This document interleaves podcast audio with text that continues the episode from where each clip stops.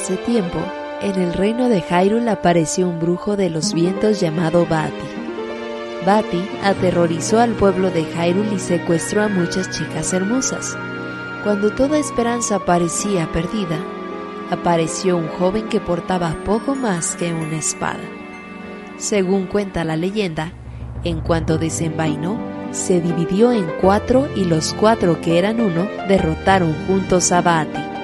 Con el poder de su espada, el héroe confinó a Bati a una zona remota de Hyrule. El pueblo bautizó la espada con el nombre de espada cuádruple y se construyó un altar donde reposó mucho tiempo.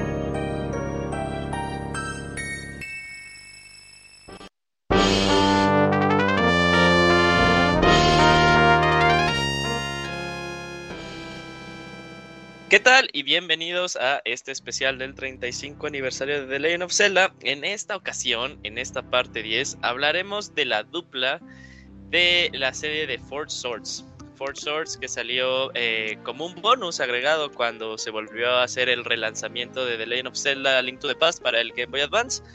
Y eh, propiamente eh, The Legend of Zelda Fort Swords Adventures, un juego para la consola de Nintendo GameCube que pues, hacía uso también de los Game Boy Advance como controles para que pudieran jugar más de, eh, bueno, en, total cuatro personas, bueno, de una a cuatro personas. Y para esto pues tenemos nuestra mesa de compañeros que hemos estado en la mayoría de los especiales, digo la mayoría porque yo no está en todos, perdón, pero eh, los voy a presentar a continuación. Comenzamos con el poeta de los videojuegos, el defensor de Irule y amante de los Orni, el Wanchis. ¿Cómo estás, amigo? Hola, amigo. De Ganondorf. Muy bien, muchas gracias. Ah, sí, es cierto. Eh, fan de Ganondorf. Ganondorf was right. tiene una playera que dice así. sí. De Ganondorf was right. Sí, sí, sí. Eh, ¿Emocionado por estos dos juegos, amigo? Fíjate que muy contento y además eh, sorprendido. Ya les platicaré ahorita después de las presentaciones, pero es la primera primera vez que juego Force Wars Adventures. Y estoy muy emocionado incluso.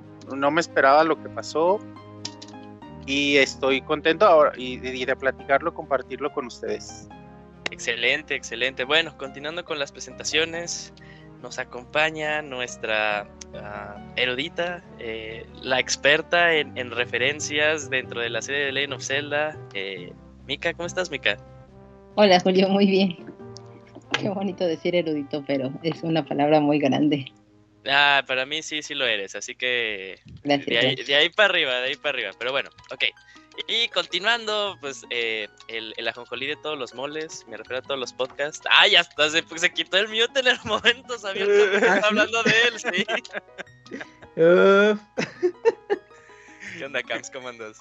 ¿Qué onda, Yuyos? Pues bien, aquí de nueva cuenta en un especial más. Ya llegamos a los dos dígitos de programas, porque este es el número 10. Y pues ya, pues en un rato comenzamos a hablar de, este juego. Excelente. Bueno, que el Robert diría que no, sigue siendo nada más uno porque le puso parte X. Entonces ahí está jugando contigo el Robert. Pero bueno, eh, y pues terminando las presentaciones, Robert, hermano, ¿cómo estás? ¿Qué onda, Yujin? Muy bien. Un saludo a todos los que nos escuchan. Contento de hablar de Force Force y Force Force Adventures porque pues aquel especial que hicimos en 2012 o 2011, ya ni sé cuándo lo hicimos. Eh, pues hablamos como 5 minutos y ya, ¿no? Así como que, ah, pues estos eran, te dividías en cuatro, chido, adiós, nos vemos en el otro juego. Y pues hay que hablar. ¿Qué pasó? Ese esa vez creo que eres el único que había jugado Force Wars Advent. Sí, sí, sí. Entonces... Y nosotros habíamos jugado Force Wars, el, el, el de Game Boy. 5 aniversario. Ah. Entonces, entonces por eso como no, no teníamos como gran, gran cosa que aportar. Y yo tenía, y, y, te escuché, me acuerdo aquella vez mencionabas muchas cosas, mencionabas que tú lo veías como la secuela de Alinto, Alinto de Paz, Mencionabas que eran uno de los certijos más chingones que habías visto en los templos. Celdita de Paz 2, yo lo veía como, ajá, algo que así. mencionaste, mencionaste cositas así que, pues que en realidad no, no le vimos importancia, pero ahora que lo jugué, es de es digno, ¿eh? es digno para platicarlo y para analizarlo porque porque es muy padre, pues. Sí. Programa digno de unas 30 o 30 datos de trivia del Camuy, irnos a Excelente. medianoche, Que- ¿cómo que no? hasta donde tengo entendido, eh, Four Swords sí tiene. mm, sí, sí tiene un pasaje dentro del manga, ¿no, Kamui? Nada más dime si sí, ya luego. en el- Ay, no, no, no, o sea, sí le digo que sí hable, pero yo creo que. ahorita- No, para ya- darle como estructura, yo creo que sería en, en otro momento. Pero, pero. Perdón, amigo, no, no, no. No has dicho si sí o si no. Perdón si te, si te ofendí. No, no, no. ya no va a querer hablar. Ya, Yuyos. ha salido de esta de. No, pero sí tiene un pasaje, ¿no? Porque yo no sé, en realidad no sé, por eso pregunto. ¿En el manga? Ajá. Sí, sí, sí, tiene una adaptación de manga y pues está eh, bastante interesante de cómo Ah, adaptaron la historia. Sale, sale. Ya en su momento nos dirás, nos dirás si, eh, la- las diferencias entre, entre. Pero bueno. Y como siempre comenzamos, estamos haciendo viaje en el tiempo en el año 2002, cuando pues eh, salía el relanzamiento de The Legend of Zelda Link to the Past para el Game Boy Advance. Y como extra decidieron meterle pues ahí un jueguito extra, un jueguito extra que eh, podrías jugar con eh, otras tres personas eh, utilizando el cable Link de los Game Boy Advance y de esa forma jugar un The Legend of Zelda cooperativo. La verdad, la experiencia es demasiado, es demasiado cortita. Yo creo que a lo más, ¿cuánto te has tardar? A lo más tres horas, tres horas ya exagerándole. Sí, ya completándolo al 100, sí. Pero pues traía ahí como cosillas pues muy, muy, muy especiales. Eh, aquí ya teníamos, esto sí es muy importante, aquí ya era un, un mundo post-Wind Waker. Porque el diseño de Tool Link pues permaneció por muchos, muchos, muchos, muchos años. De hecho, en Four Source, tal cual, el diseño que tiene Link es un diseño, eh, es una translación de, eh, de un plano en 3D a 2D, eh, pero sigue siendo esto y también es algo que vamos a ver en, eh, en Adventures y algo que también pues, al final se retoma para eh, el juego, que en su momento hablaremos de él, que le da todo contexto a toda esta serie de Four Swords. Y también pues metían una espada que era totalmente diferente a la Master Sword, que era- bueno, a mí en su momento era algo que me parecía muy, muy, muy padre. Eh, ¿Julio? mande. Sí. Oye, aquí nada más, mm, lo que yo estuve ahora investigando eh, sobre el origen del juego, y a ver si Kamui no me dejará mentir, es que en realidad Nintendo en esa época quería explotar estas capacidades de conectividad de sus portátiles a través del, cable Link. Entonces Capcom ya estaba trabajando en Minish Cap y fue de, a ver, espérense, espérense, eh, necesito que me hagan un juego en multijugador para cuatro personas. Entonces, aunque, eh, aunque en, en ilustraciones es muy similar a Wind Waker, en realidad eh, gráficamente el personaje Link y enemigos y, y escenario de esta versión es más similar a Minish Cap, es más tirándole a Minish Cap con efectos pues de, como dices, post Wind Waker sí, y muy notorio.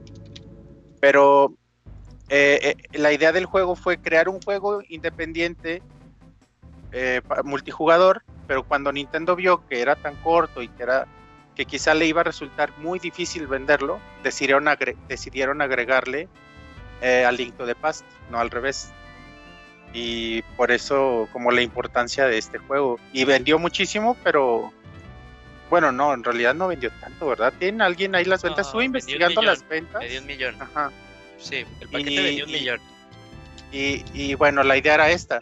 La idea era vender la experiencia multijugador, pero Nintendo creía que era difícil venderla y por eso le agregaron el al Link to the Past. Sí, sí, sí, sí. Y de hecho, más, más que nada, el juego vendió porque era a Link to the Past, no porque traía pues ahí eh, Four Swords. Sí, y mencionar eso, lo di- que para jugarlo sí necesitabas forzosamente el cable Link y al menos otra persona con el juego, con otro Game Boy Advance. Bueno, sí era de Advance, ¿verdad? Sí, Sí. Con otro Game Boy Advance y con otro cable Link. Y para que eso pasara en esa época, sí era como sumamente complicado. Y eso Sí, en Japón, pues no, aquí en América Latina, puta madre. Para tener amigos que tuvieran videojuegos era un pedo. Para tener amigos que tuvieran los mismos videojuegos que tú, pues era más pedo. Ahora imagínate el mismo hardware. Sí, Para nada. tener el accesorio del cable Link, en realidad, yo nunca vi, he visto uno. Nunca he visto un cable Link. ¿no? O sea, ustedes, no, ustedes, y- ustedes no jugaron eh, Four Swords en su momento con, con bueno, ex- No. sí. No, no, no, ni de pedo, güey. Sí, No. y es que aparte, bueno, tenías que, con- que tu amigo tenía que tener también el juego. Y el cable. Lo, cual- lo- lo cual le agregaba un... Ocupas. Bueno, ser de la clase clase política del país para tener este pedo. yo, yo pude jugar nada más de dos, nunca pude jugar versión de cuatro. Ajá. eh, Pero, ¿cuál, pero. Yuyos? ¿GameCube o Advance? Es que ahí me perdí un poquito. Advance, Advance. No, de hecho, eh, también cuando lleguemos a la de GameCube, tal vez fui, fui de los pocos que sí pudo jugar en su momento la, la experiencia completa, ¿no? Lo pude Pues jugar. tú con jugaste así personas. Final Fantasy, ¿no? También. ¿Cuál? ¿Cómo? Crystal Chronicles. Ah, sí, sí, sí, el Crystal Chronicles, sí, sí, sí, sí, de hecho, y de hecho también fue con Pastra, con Mini Pastra y mi hermano. Sí, Verga, qué, Primos qué hermoso, millonarios, güey. Sí, eh, pero, no, es que, bueno, ay, obviamente no lo pagaba yo, y ahí sí, entonces como que decir, de, ah, no, no estaba Ujú. tan caro, me parecería una estupidez decirlo de mi parte. Dilo, de todos dilo. mira, Pero- ok, es una estupidez de mi parte. Ajá. Eh, pero dentro de los aditamentos que luego eh, genéricos que sacaba, era era Pelican, ¿no? Sí, Pelican. Ah, sí. Era Yo nunca usé Pelican, güey. Vendían como un hub que ya tenía cuatro cables. Eh, entonces, pues eso hacía como que el, pa- el paro en realidad. Ya, ya no tenías que comprar ninguno por separado y sí me acuerdo que pues haciendo la suma de los cables individuales te salía mucho más barato. Sí, siempre se me hizo naco usar Pelican, ¿sabes? Pues estaba Ajá, chido. Era pobre, la- pero- Hacían paro. Era pobre pero pusiste honrado. La, la lupa que magnificaba la pantalla y te daba lucecitas. No, a mí nunca me gustó el Game Boy, güey, por Con chiquito. Unas bocinas también, ¿verdad? Sí, sí, sí, sí, güey, no mames, ahí parecía tu Game Boy un Transformer. buenos tiempos, buenos tiempos. Pero bueno, nos estamos yendo de... Desviando. Ah, bueno, no, Es cosas. que esto era, es que esto era solo para mencionar eso, que realmente la versión original de Force Wars que venía con el Link the Past, jugar a Force Wars sí fue realmente complicadísimo. Han de ser pocas personas como tú, Julio, que tuvieron la oportunidad de compartirlo con alguien.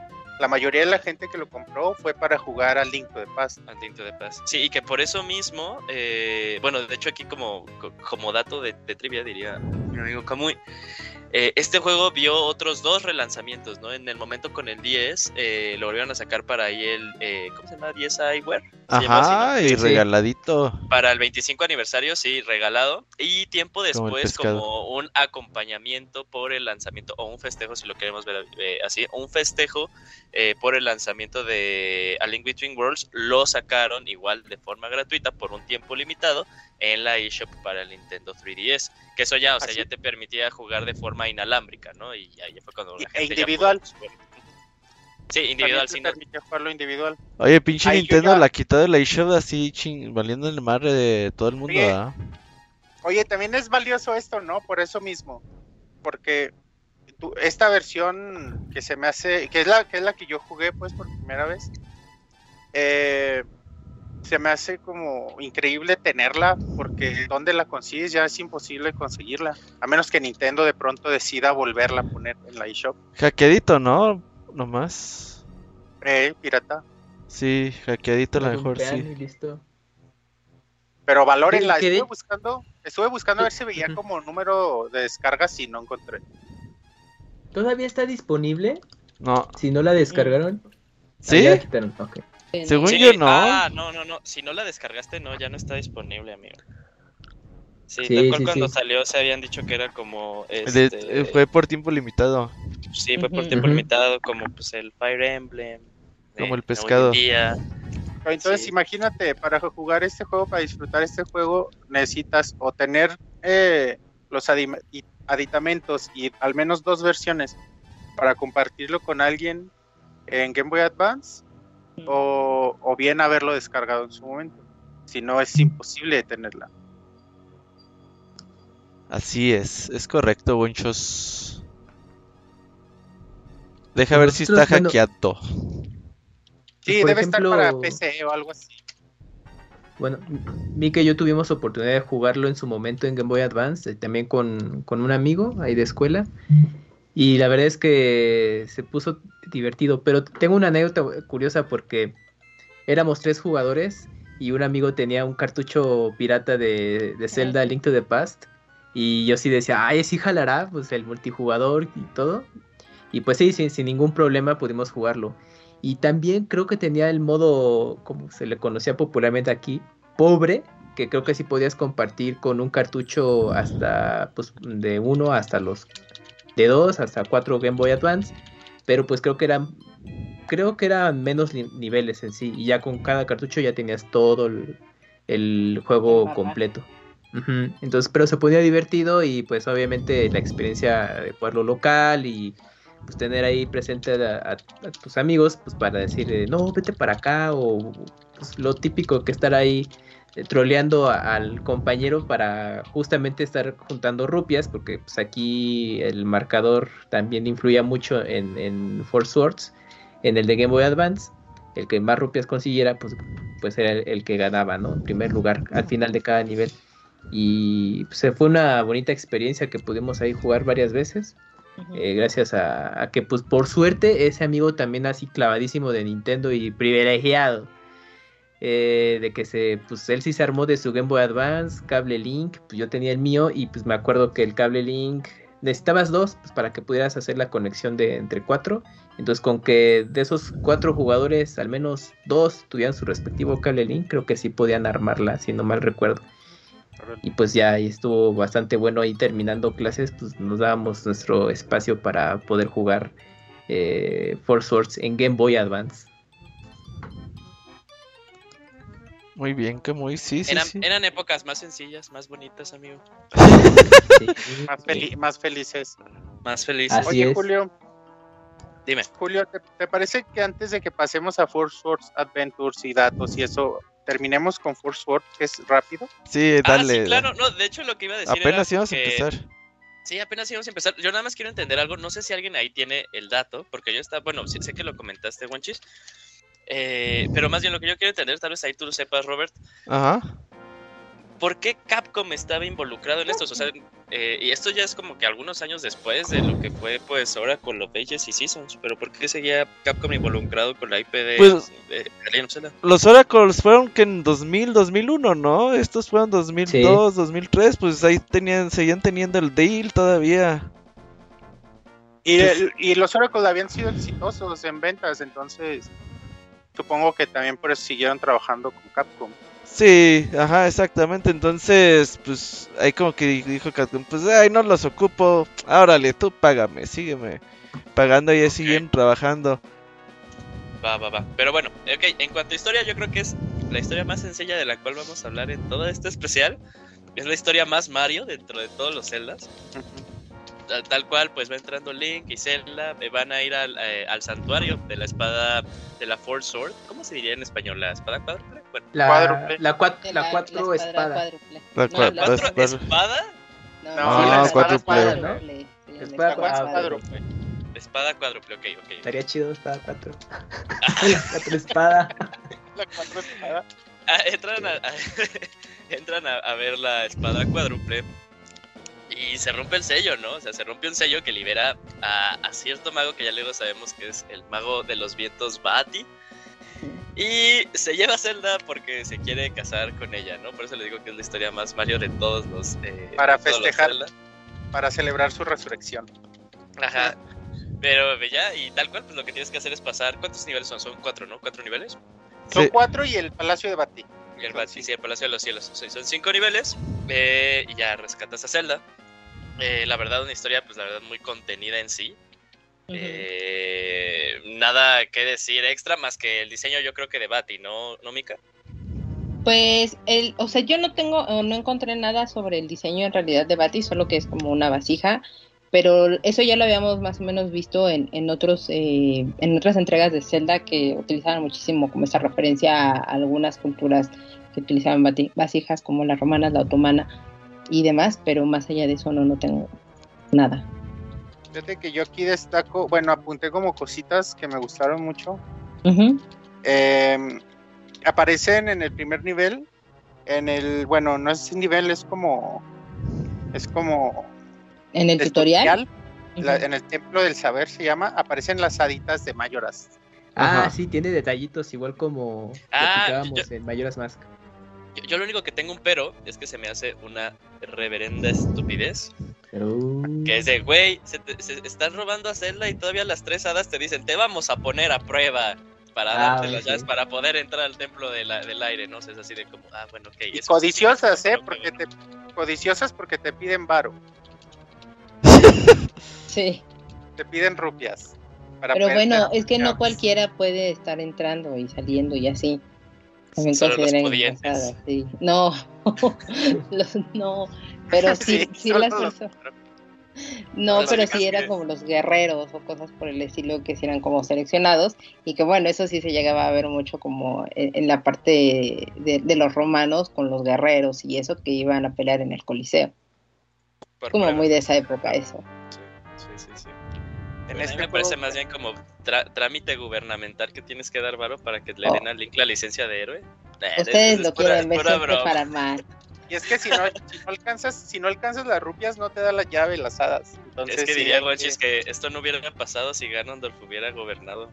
Sí, no, no, ahí habría paz, todo.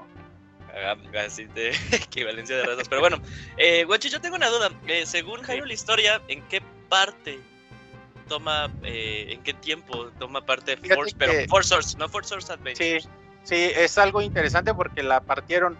Eh, esto va inmediatamente después de Minish Cap, sería antes de que se fraccione el, el mundo. Y, ah, bueno, y es que es algo digno de, de mención, porque sabemos, como ya sabemos que Capcom estaba trabajando en Minish Cap, tuvieron que eh, implementar aquí elementos que ya tenían hechos, incluidos los de la historia, porque para los que ya jugaban Minish Cap saben que Bati es el enemigo principal. Y aquí ya tenían a Bati, aunque aquí solo vemos su forma como monstruosa. Eh, ya se habla de Bati, ya se habla del brujo de los vientos, ya se ve el diseño de esta celda con el moño gigantesco en la, en la nuca, de este link donde le va rebotando el gorrito súper chido. Entonces, eh, no solo elementos gráficos, sino elementos eh, de diseño de enemigos, eh, ya los vemos aquí en Forsword. Eh, entonces, por eso está ligadísimo a, a porque se vieron obligados a tomar elementos que ya tenían de allí. Que no necesariamente para la gente ahí, curiosa, no necesariamente significa que el Link y la Zelda de Minish Cap son los mismos Link y Zelda de Force Source, no son otras. Sí, pasan años, pasan años de, Sí. de Minish Cap a- a- hacia acá. De hecho, se, se menciona que existe, hay leyendas ya de que existe un mago que el brujo de los vientos que se robaba a las doncellas para llevarlas a su castillo ya antes de antes de Forsword Oye, que ese es súper sí. japonés, ¿no? ¿O no? de robarse fíjate que a mí me recordó mucho a Dragon Ball como, Sí, ajá. como a Ulon Exacto, güey. robándose muchachas sí, Ah, sí, ándale, sí, Sí, sí, sí, sí, hay un capítulo que se dedica a eso. Hay un capítulo que se no manches, ya no voy a volver a Cuando ver los presentan- ojos a Dragon Ball, eh. cuando Eso presentan a sí. Ulon Que ya no puede con ellas. llega a un pueblo a robarse a niñas bonitas y Goku se Sí. disfraza de, de niña Ajá. Es que según Ulon las quería como esposas, o sea, pues como ahí sus para que pues lo atendieran a sus anchas, pero pues resulta que las chicas que se robaba pues eran pues hijas de familia muy consentidas y era al revés, Ulon era Ya quien no las les aguantaba. terminaba sirviendo, pero Lo pues Ulon decía, "No, ah", Ulon. Pero Ulon insistía como que una, una tiene que caer ah, y que haga lo que yo quiera, pero pues no siempre fallaba. Y justamente coincidió que se iba a robar a Bulma y todo esto, y también pues entra Goku ahí para que haga el paro. Y ya cu- cuando llegan a la guarida de Ulon dicen, ay no, pues no era lo que pensábamos. Y ya Ulon, pues ya llévenselas. Entonces, otra cosa que noté aquí en el juego es que, bueno, aquí en este juego rupias igual a vida. Si te quedas sin rupias mueres y entre más rupias tienes, eh, pues mejor, ¿no? Y aparecen las rupias negras que te quitan como rupias, o sea, las agarras y te restan rupias. Podemos usar semillas misteriosas, lo que sí me hizo muy lindo porque ya no las habíamos visto a- a- después de, de los oracles. Y aquí listé el, aquí listé los, los objetos que se usan en el juego. Bombas, arco, boomerang, guante magnético, em, capa, escudo, botas y el gorro Minish. Y ten en cuenta que todavía no salía Minish Cap. De ahí salió, fíjate. Ahí tienen el concepto, era un guiño, yo quizás. Sí, como les digo, ya como Capcom ya estaba trabajando en Minish Cap, usaron elementos, incluido este. Algo que me parecía muy genial era que tenías que como que tener esta eh, este aspecto cooperativo con tu compañero de decir, ah, bueno, yo agarro la capita, pero tú quédate con las bombas, ¿no? Ah, está padre. Así, las soluciones sí las tenías que hacer, eh, pues de mínimo dos personas, ¿no? Eh, Sí. lo, cual, lo cual estaba muy padre. Eh, a ver, Guachis, yo ahí lo sí. jugué, yo lo jugué con Robert. Ahora fui a su casa y nos pusimos a jugar esta versión de, de dos jugadores y sí fue muy divertido. Realmente, aunque, aunque la versión ya de 10, la del 25 aniversario, puedes jugarla tú solo, la experiencia sí cambia muchísimo si la juegas con alguien. Sí, ya si te empiezas a trolear o te peleas por las rupias, Ajá, sí está Es un, divertido. hecho, es un hecho que este juego fue desarrollado para compartirse.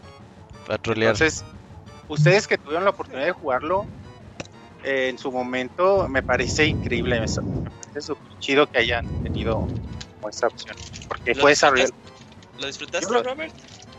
No, no, no, yo me divertí mucho. La verdad es que. Pues ah, era así de súbete guanchos y te movías o lo tirabas, lo aventabas a la chingada. O agarrabas una rupia de más o te peleabas por cualquier pendejada. Pues está divertido, o sea, el troleo está chido. Y, Y es co- 4 debe ser aún mejor, ¿no? Ajá, y aparte, pues este juego es de cero leer, cero poner atención en la historia, nada más es, pues, lanza espadazos y muévete y haz cosas. Está padre, es puro gameplay, me gusta. Sí, pregunto porque en su momento, bueno, yo intenté jugar eh, Triforce Heroes, ya luego llegaremos a ese juego, con, con Roberto y, y Roberto no pudo, entonces pues, sí, sí, por eso pregunté. ¿No pude qué? No, no pudiste, o sea, no pudiste con el juego, no te gustó. ¿El Triforce Heroes? No, no me gustó, pero le vamos a dar una segunda chance ya. Pues sí, era lo mismo. Antes de que cierren la, el, el servicio online de 3DS, ¿eh? Pero es hasta el otro año, ¿no? Es hasta el otro Sí, año, sí, sí. O sea, llegamos Ah, barriendo. no, no, no, no, no, no, no, eh... Ay, ya estoy No es Show. podcast. Una La cosa es la Slideshow. show y otra cosa es el Ajá, online, sí, ¿no? vas a poder seguir jugando, quién sabe hasta cuándo, ¿no? O sea, tampoco... Ah, ok, Ah, bueno. Bueno, entonces, ¿les sí. parece si les digo el nombre Dale. de los niveles? Dale. a ver. El Templo del Saber, como les digo, que es un tutorial, el primer nivel. La segunda es la Gran Arboleda. Aquí el jefe que enfrentamos es una plantita como con serpientes de colores. Hay que pegarle como a la cabeza con el color que te toca. El, el- el nivel que sigue es la gruta misteriosa. El jefe aquí es como un caracol congelado. Ajá. El nivel que sigue es la montaña de la muerte. El jefe es como un bicho de fuego en el que tienes que jugar tipo ping pong. Y el último nivel es el palacio de Bati, eh, donde Bati es el, jefe final, el brujo de los vientos. En dos transformaciones, Bati Torbellino y Bati Brazos. Y realmente, como dice Roberto, es un juego que no necesitas poner atención, es un juego muy arcade, es solo para echar cotorreo. Y, y por eso creo que es difícil considerar este particular como un... Es difícil como colocarlo como un The Legend of Zelda normal, porque hay muchas cosas pues que es, que es... Yo lo veo más como un Link Crossbow Training o cosas así, ¿no? Como un spin-off de la serie más que, más que un Zelda de la línea principal. Pero por alguna razón, supongo que por haber mencionado a Bati, se considera como, como parte de la, de la saga principal. Sí, yo también pienso que es por eso. Porque en realidad todo, hasta pues Link Crossbow Training, ¿no? Entra dentro de la línea de, de Hyrule Historia, ¿no? Hasta donde tengo entendido. ¿Crossbow Ah, Training? no sé. Ah, no, Creo que no. No, ese Creo no. no. Ese es Este Twilight Princess, Princess. Eh, es Twilight Princess. No, Oye, pero estaba chido, a mí sí me gustaba el crossbow. raro, como que tenía que volvía a revivir ese Link su, su, su viaje. No sé qué era después. Bueno, pues, X. Ese, esa- es ese Era un programa. Ya lo mencionaremos. Y bueno, Ya, mencionar que para la versión del 25 aniversario se agregan dos niveles, que es el desafío del héroe. Al completar 30.000 rupias en general, te abren el, el desafío del héroe, que es eh, los mismos niveles como en aleatorio van saliendo y con muchos enemigos. Y aparece el reino de los recuerdos, con escenarios de A Link to the Past, Link's Awakening y el primer Zelda. Qué bonitos, ¿eh? Esos, esos vienen, sí, con esta edición de aniversario. Y el Wenchis y yo, ya lo pasamos. A la verga, más niveles. Y ya, como que dijimos, ya, ya para qué. los recuerdos y ya. Pero No, ya sí que, sí, y ya que salió el Linto de Paz, ah, no mames, el Linto de Paz. Bueno, el otro, a ver que, ah, no mames, Link's Awakening. Y ahí seguíamos, güey, te enganchas. Y es que lo chido es que eh, los fondos, bueno, como los escenarios, están tal cual los juegos, ¿no? En, monocromático, en Link's Awakening o en los 8 bits de Zelda 1. Entonces eso es como algo, algo padre. Y ya, este juego es así, acaba como, como vencemos a Bati, la escuádruple eh, absorbe a Bati, la, la espada cuádruple, y nos regresa a la normalidad. Y Zelda dice, vamos a regresar la espada a su lugar, y fin. Y hay unos créditos con una plataforma también bastante divertidos. Aquí lo que me pregunto, si ubicas el capítulo de los Simpsons, cuando Mero se multiplica, güey.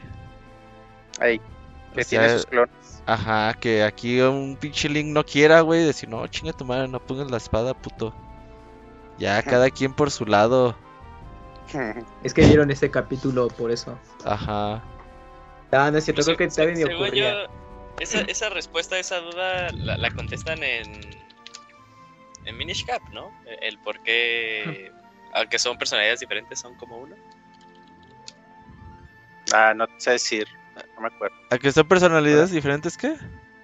Son, son uno, o sea, aún así como que no, no habría no, no habría ahí eh, estarían todos de acuerdo de pues sí, pues ya Ah, puede ser. fusionar todos. Saludos al Elige que está chingue y chingue por WhatsApp que le mande saludos. Saludos, amigo. Saludos a Leli. Y ya no sé si alguien tenga más que decir de Force Sword, me parece que Que está bien, Que sí, no- sí, sí. Lo cubriste muy bien, Wonchis, en general. Es Está divertido y creo que lo interesante es eso, que lo, que lo juegas con tus amigos y que eso es lo que lo hace mucho más entretenido. La verdad es que no tiene una historia más allá pues, de lo que es o con mayor relevancia y está, o sea, quien lo pudo adquirir en cualquiera de las dos versiones está divertido. Es eso. Ya viendo Oye, y la versión- perspectiva. Ajá, la sí, versión de, de Advance debe estar carísima, ¿no? Ya. Sí, ya Ah, cuesta es millones, cara. Ahorita todo Game Boy Advance es caro, güey, eh. ¿Cuánto, ¿Cuánto cuesta? Yo la tengo, yo la tengo. Zelda- ¿Quieres un Zelda de Paz. Con celofán. No, Ah, se no, me no, hace caro. Ah, pues como 500 pesos, Wonchillos. Ah, bueno. Pues sale como para la Vale como sí. tres mil pesos, yo creo completo y nuevo más de cuatro mil. Ujú. Estoy ya buscando en viéndolo- Mercado Libre. viéndolo en retrospectiva ahorita ya este Force Swords en, el- en Advance, bueno pues muchos conceptos se utilizarían ya después ahorita ya vamos a entrar en materia con la versión de GameCube, pero que todavía se mantendrían justamente para Miniscap como que o sea, retomaron cositas del desarrollo de Miniscap muy previo y oye, pues lo el- o sea, por ejemplo, Bati aquí solamente lo ves como una entidad monstruosa y ya. y ya en la versión de Miniscap ya tiene una personalidad que bueno ya hablaremos más adelante pero es interesante que Bati lo, lo- o sea gustó que conservara No mames, Julio. cua- eh, completo 4213 pesos. En buen estado. 4200, o sea, aun- aun- aunque esté abierto. Sí, sí, Con o sea, en buen estado, ajá. Deja ver el mío si está abierto o, no sé, ¿Qué creo que el mío se- está se- cerrado. ¿Qué tanto se desgastan las cajas de Advance con el tiempo? Uy, Ah, si la tienes ahí, si la tienes ahí guardadita, pues ahí está bien conservada. alejado de la humedad ya te duró Y del- toda la y del- vida ajá. Mm, órale. No, es que yo las cajas venden- de todos los juegos de Advance no se, se tira. No, si le quieres invertir nada, todavía mucho varo venden la- las cubiertas en, en Amazon que son pues, de plástico así busca las Game Boy Advance eh, cases y ya te van a salir juegos de 10 piezas y la- las armas no están difíciles de armar y ya metes el Game Boy y ya queda justito Pero para la caja, ¿no? No, no para. Sí, sí, para la caja, perdón. Sí, para la caja. Ya, ok, ok, ok, excelente. Pues, eh, ¿Alguien iba a comentar algo más de la experiencia con Force Swords? Estamos ando vendiendo mi No. Force Force por si alguien quiere. Si no- pues nada más-. Que la valoren si la tienen y que si pueden compartirla con alguien, lo hagan. Pues, realmente sí es un juego que que te diviertes una tarde, pues sí, sí está lindo. Sí. Sí, si hagan tienen- carnita Sí, asada. El. Monchis va, Sí, les hace la carnita asada y juega con ustedes. Y les cuenta, les cuenta, les narra un poema mientras.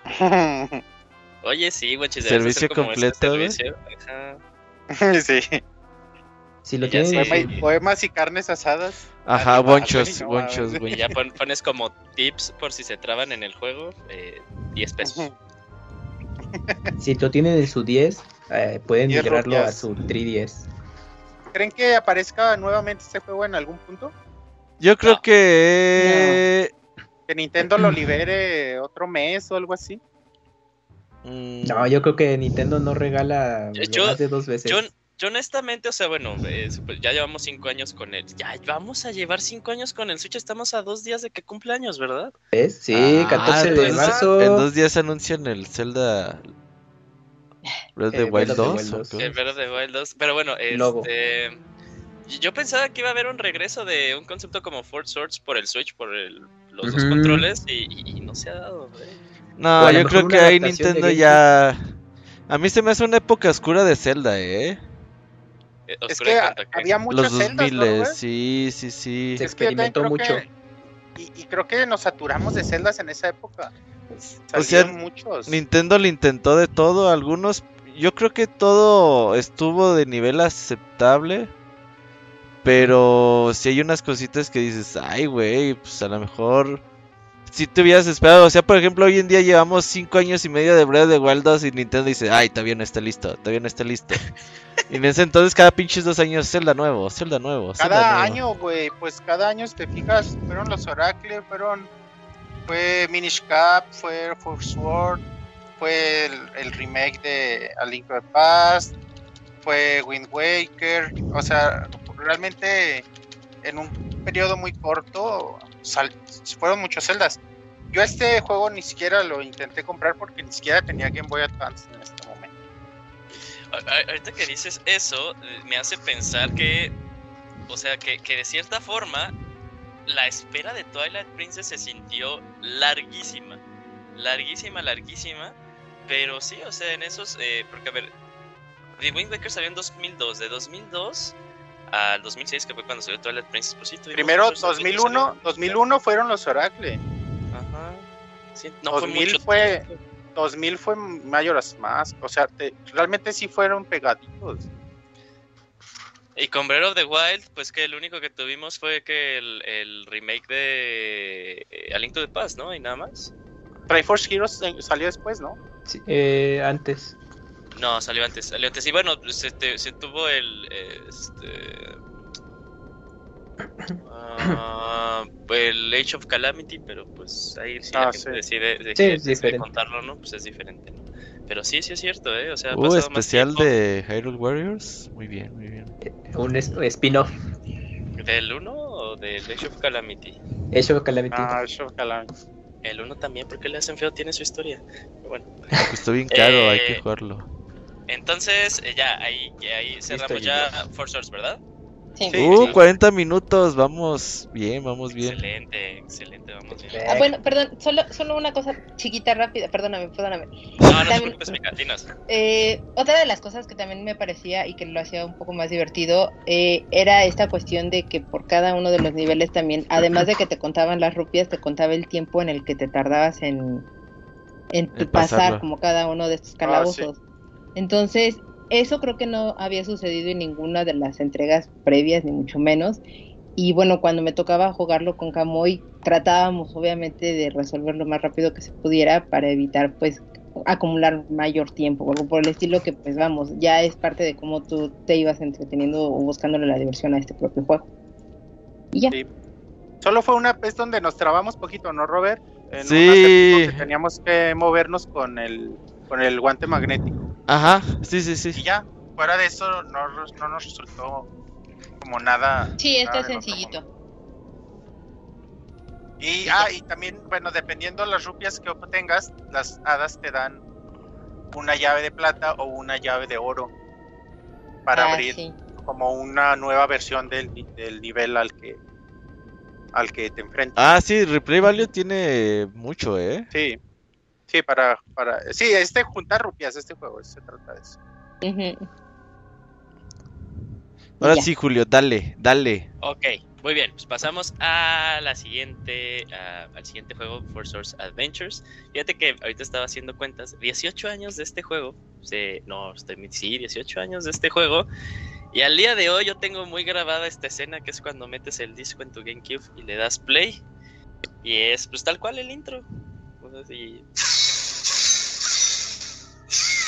Ah, qué crack. Ay, produciendo.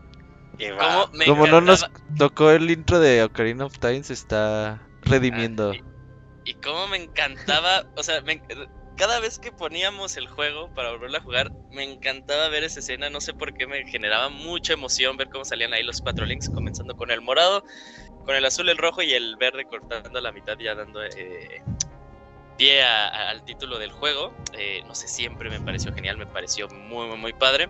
Aquí pues tal cual ya confirmando porque pues, se veía ahí en diseños grandes y a todo color en, en tu pantalla de... ¿De cuánto eran las pantallas eh, en ese entonces? Yo tenía 20 pulgadas. Ah, pues eras millonario, ¿no? Creo. 20 pulgadas para la época, pues era estándar, ¿no? Ya eran de 27 las de millonario. Bueno, eras eh, de la media alta. Eh, pero sí, o sea, y ahí tal cual eran diseños que yo decía, ah, este es el link de Wind Waker, ¿no? Eh, este juego, cosas importantes de, de Legend of Zelda Force Adventure, ya lo habíamos dicho antes, eh, ahora estamos en el 2004. Eh, este juego se puede jugar de una persona, y acaso de que Watches me diga que acaba de tener una revelación y es una experiencia de un jugador muy padre y muy chingona, en realidad la experiencia yo creo que no estaba planeada. e- Es un juego multiplayer con opción a a single player, ¿no? No un juego single player con opción a sí. multiplayer. Eh, hay cosas ahí que jugarlas de un jugador, pues te quedas de, "Mm, ta, tengo que hacer este tipo de cosas, que ya luego las hablaremos eh, en su momento.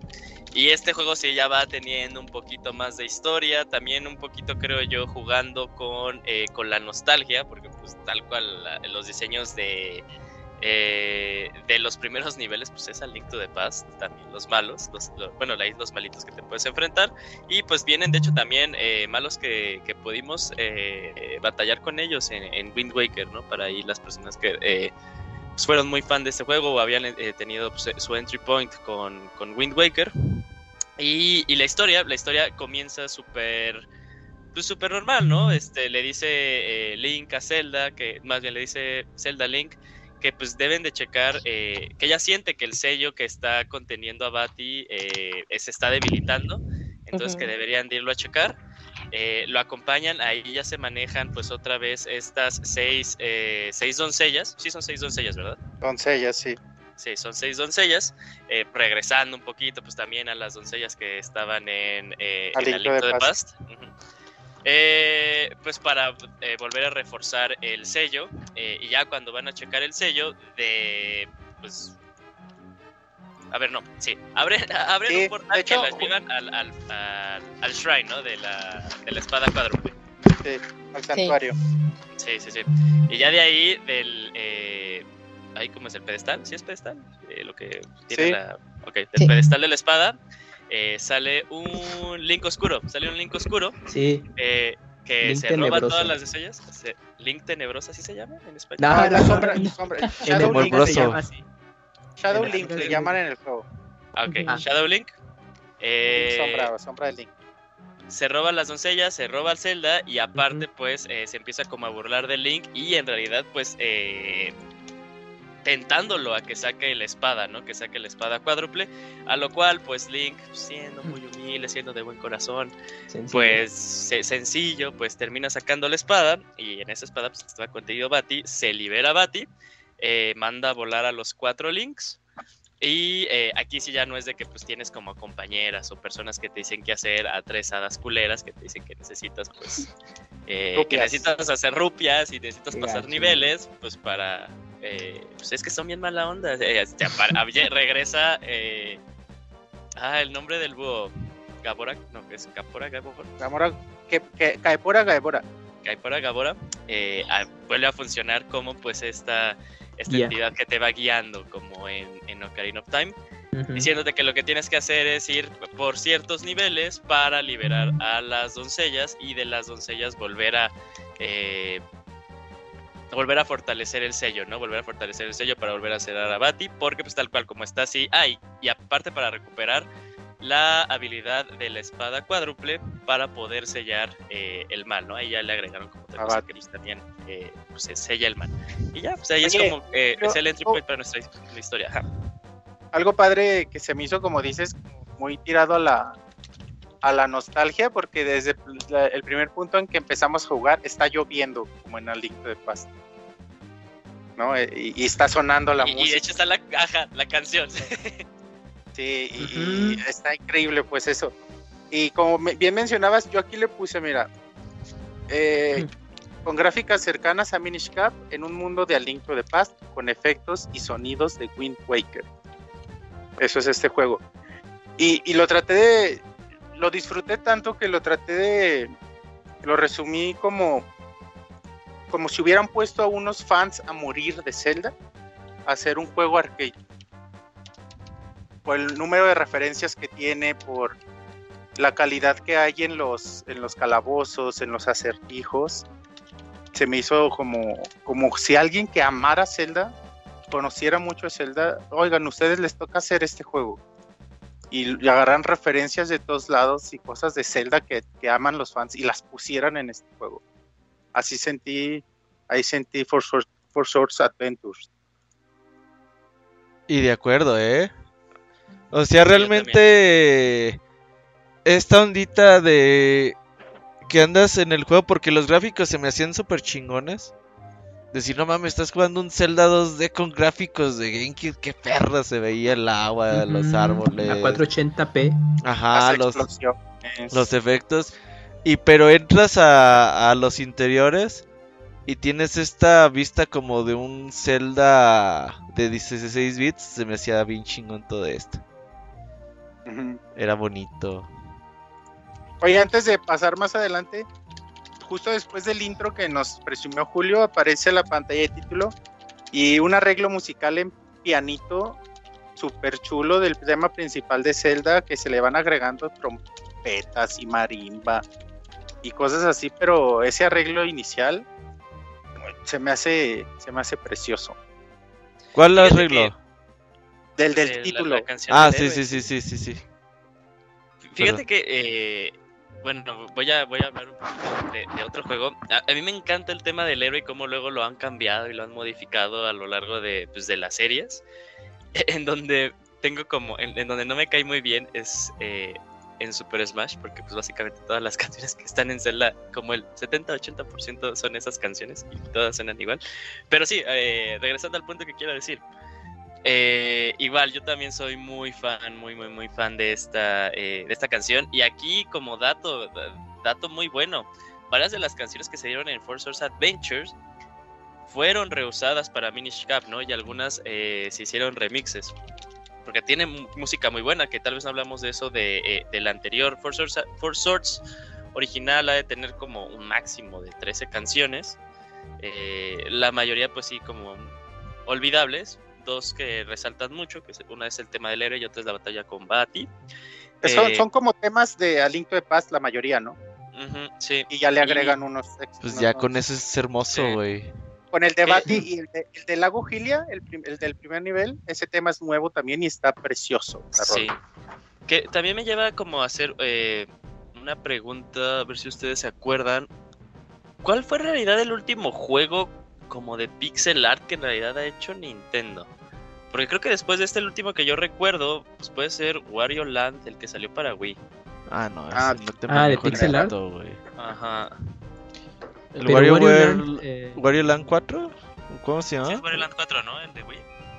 Wario It, Land ¿no? 4 de Wii. Break It, algo Pe- así. pero no- bueno, no, no era pixel art, Yuyos era más en 2D, pero ya no eran pixeles. Mm, ya. Minish Cap, ¿crees ¿toda que es de fue los pixel art?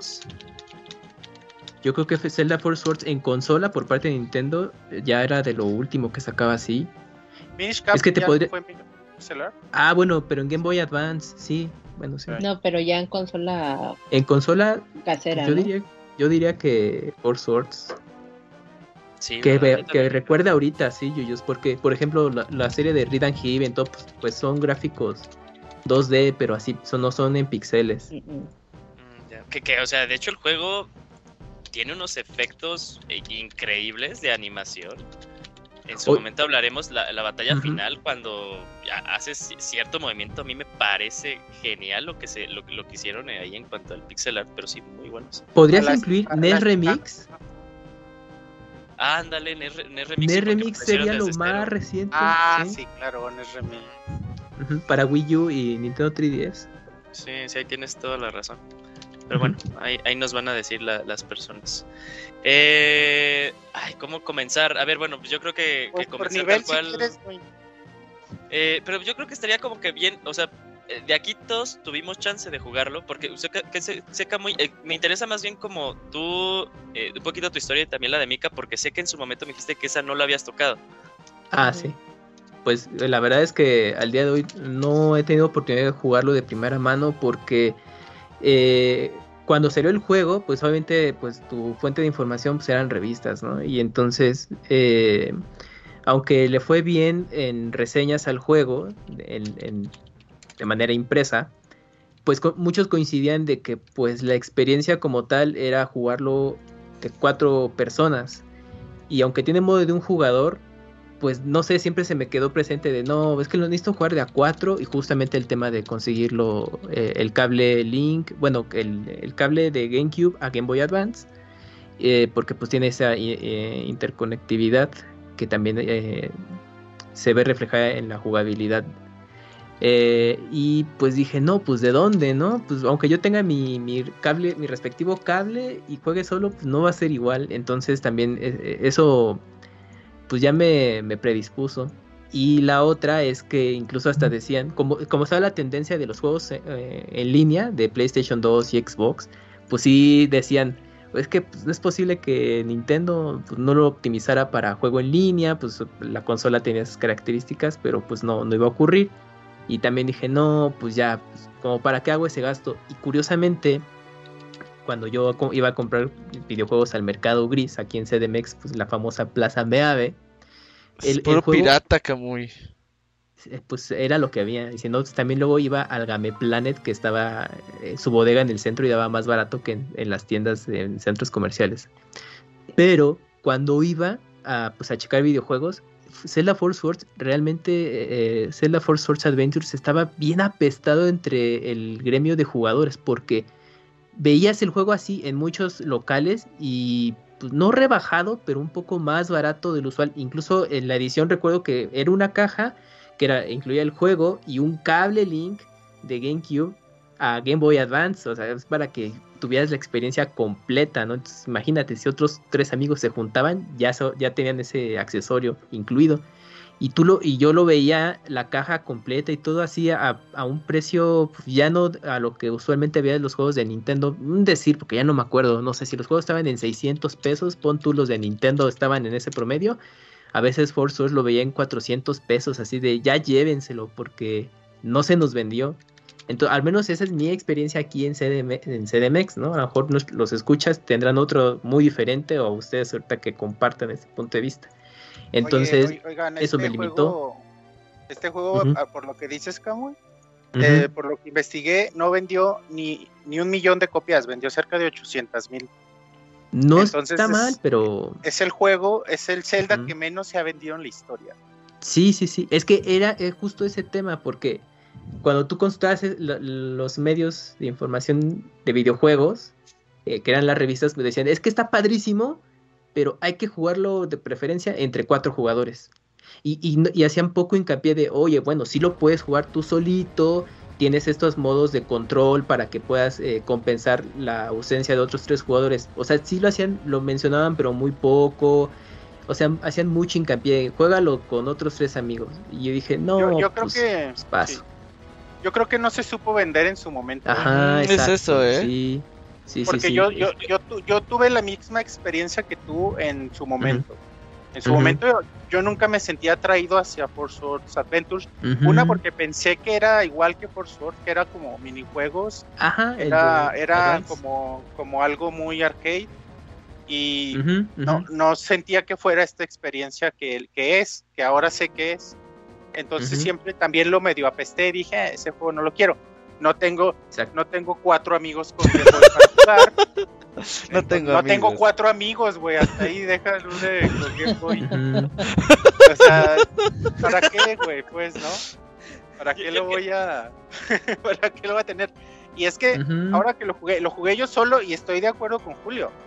Creo que es una experiencia que fue hecha para el multijugador y se me haría increíble jugarlo con alguien, terminar el juego con alguien. Y si lo hubiera descubierto por primera vez con alguien y resolver los acertijos con alguien, no mames, me hubiera hecho la experiencia in- increíble. Porque, porque sí, como dice Julio, hay cositas que tú tienes que pasar solo y que es, ay, qué flojera, o sea, tengo que poner un monito aquí, el otro aquí, el otro aquí, lo cual tendría que ser intuitivo. Aún así, creo que no se supo vender en su momento y, y de, de haberse sabido vender como experiencia de Zelda, como experiencia de la franquicia de Zelda, que puedes disfrutar increíblemente como un solo jugador, creo que mucha más gente lo hubiéramos conseguido en su momento.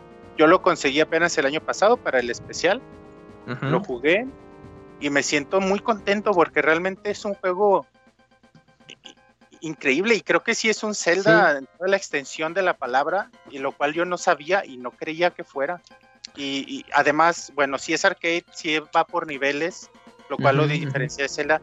No hay esta progresión de poder, de fuerza, de ítems que, que es como fundamental, fundamental en los Zeldas.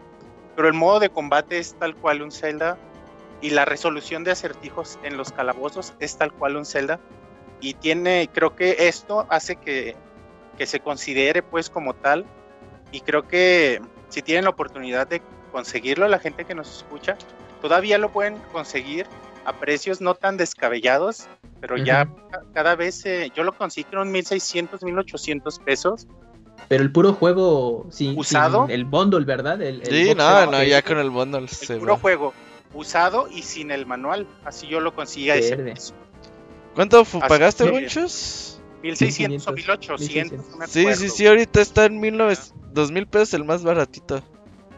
y seguro ni trae el, el manual o algo. Entonces, Y es si que el manual está ven, bien bonito, ¿eh? De hecho, Kakamoy me Sí. pidió, eh, me dijo, oye, pues tú tienes toda tu versión. Ah, me dijo, oye, ¿le puedes tomar foto a tu versión de Sí, Source. Adventure y, y pasarme la foto? Para ponerlo ahí en el Instagram de Pixelania. y, y me acuerdo que leí eso y yo dije de, madres, o sea, hasta donde yo tengo eh, recordado, creo que vendimos la mayoría de los juegos de, de Cubo que, que tuvimos. Y según yo, ese era uno de los que habíamos vendido.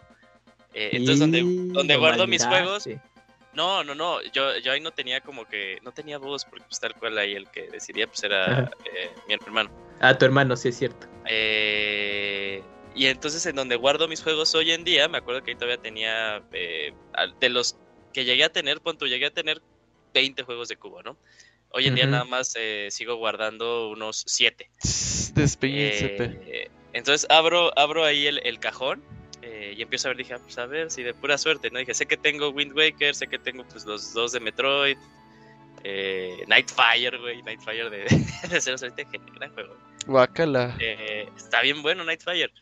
Eh, Especial mejor, de mejor Nightfire. que GoldenEye, ¿eh? Y quien no esté de acuerdo, pues ahí nos arreglamos en Twitter. Mejor que Perfect Dark.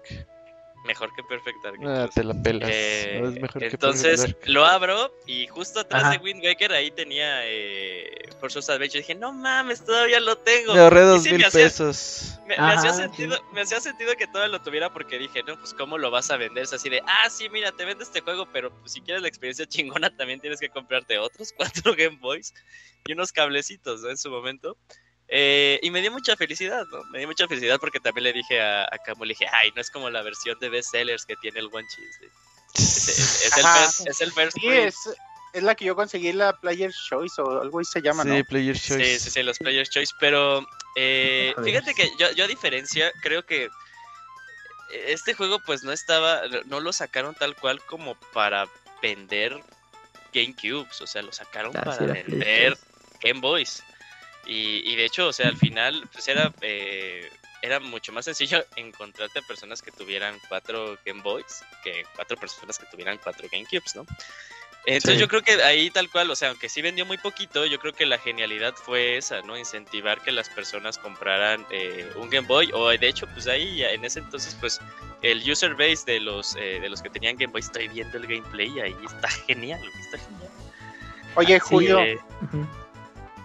Ajá. ¿y tú tuviste en su momento la oportunidad de jugarlo con alguien? ¿La experiencia así chida, completa? Sí, con Eh, todo el juego, todo el juego me lo eché con mis primos, con mis primos y mi hermano, o sea, eran- somos cuatro y pues ahí Ajá. tal cual, los cuatro ya teníamos Game Boys, nada más, eh, según yo, cuando comprabas eh, Adventures, bueno, no, no es cierto, falso, porque no me acuerdo qué juego era el que ya había sacado el adaptador de el cable Link al cubo, creo que fue uno de los de Pokémon. Eh, De Ah, Boy, entonces, eh, aparte-. Aparte del cable, necesitas un adaptador para control. sí, para conectarlos a los, a, los enchufes de los controles. sí. No, no, es que no, a ver, uh, ocupabas el No. adaptador del control al Game Boy, eh, no ocupabas ya cable Link. Sí, Ah, Sí. ok. Sí, sí. Eh, pero sí, todo el juego nos lo echamos eh, entre los cuatro. De hecho, creo que fue cuando eh, entrábamos en, en Semana Santa. Entonces, pues sí, ahí generalmente en esas épocas, eh, o mis primos se quedaban en mi casa, o nosotros nos quedamos en la casa de mis primos, pues como por una semana, ¿no? Eh, y de ahí aprovechamos para, para jugar el juego.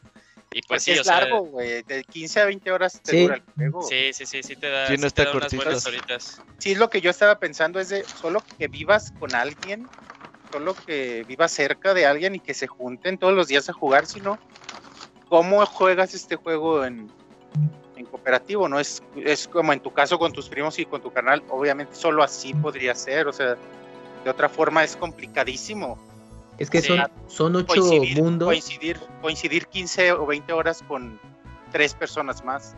Ajá, No, y de- porque y de- son, y de son hecho- ocho niveles divididos en cuatro fases.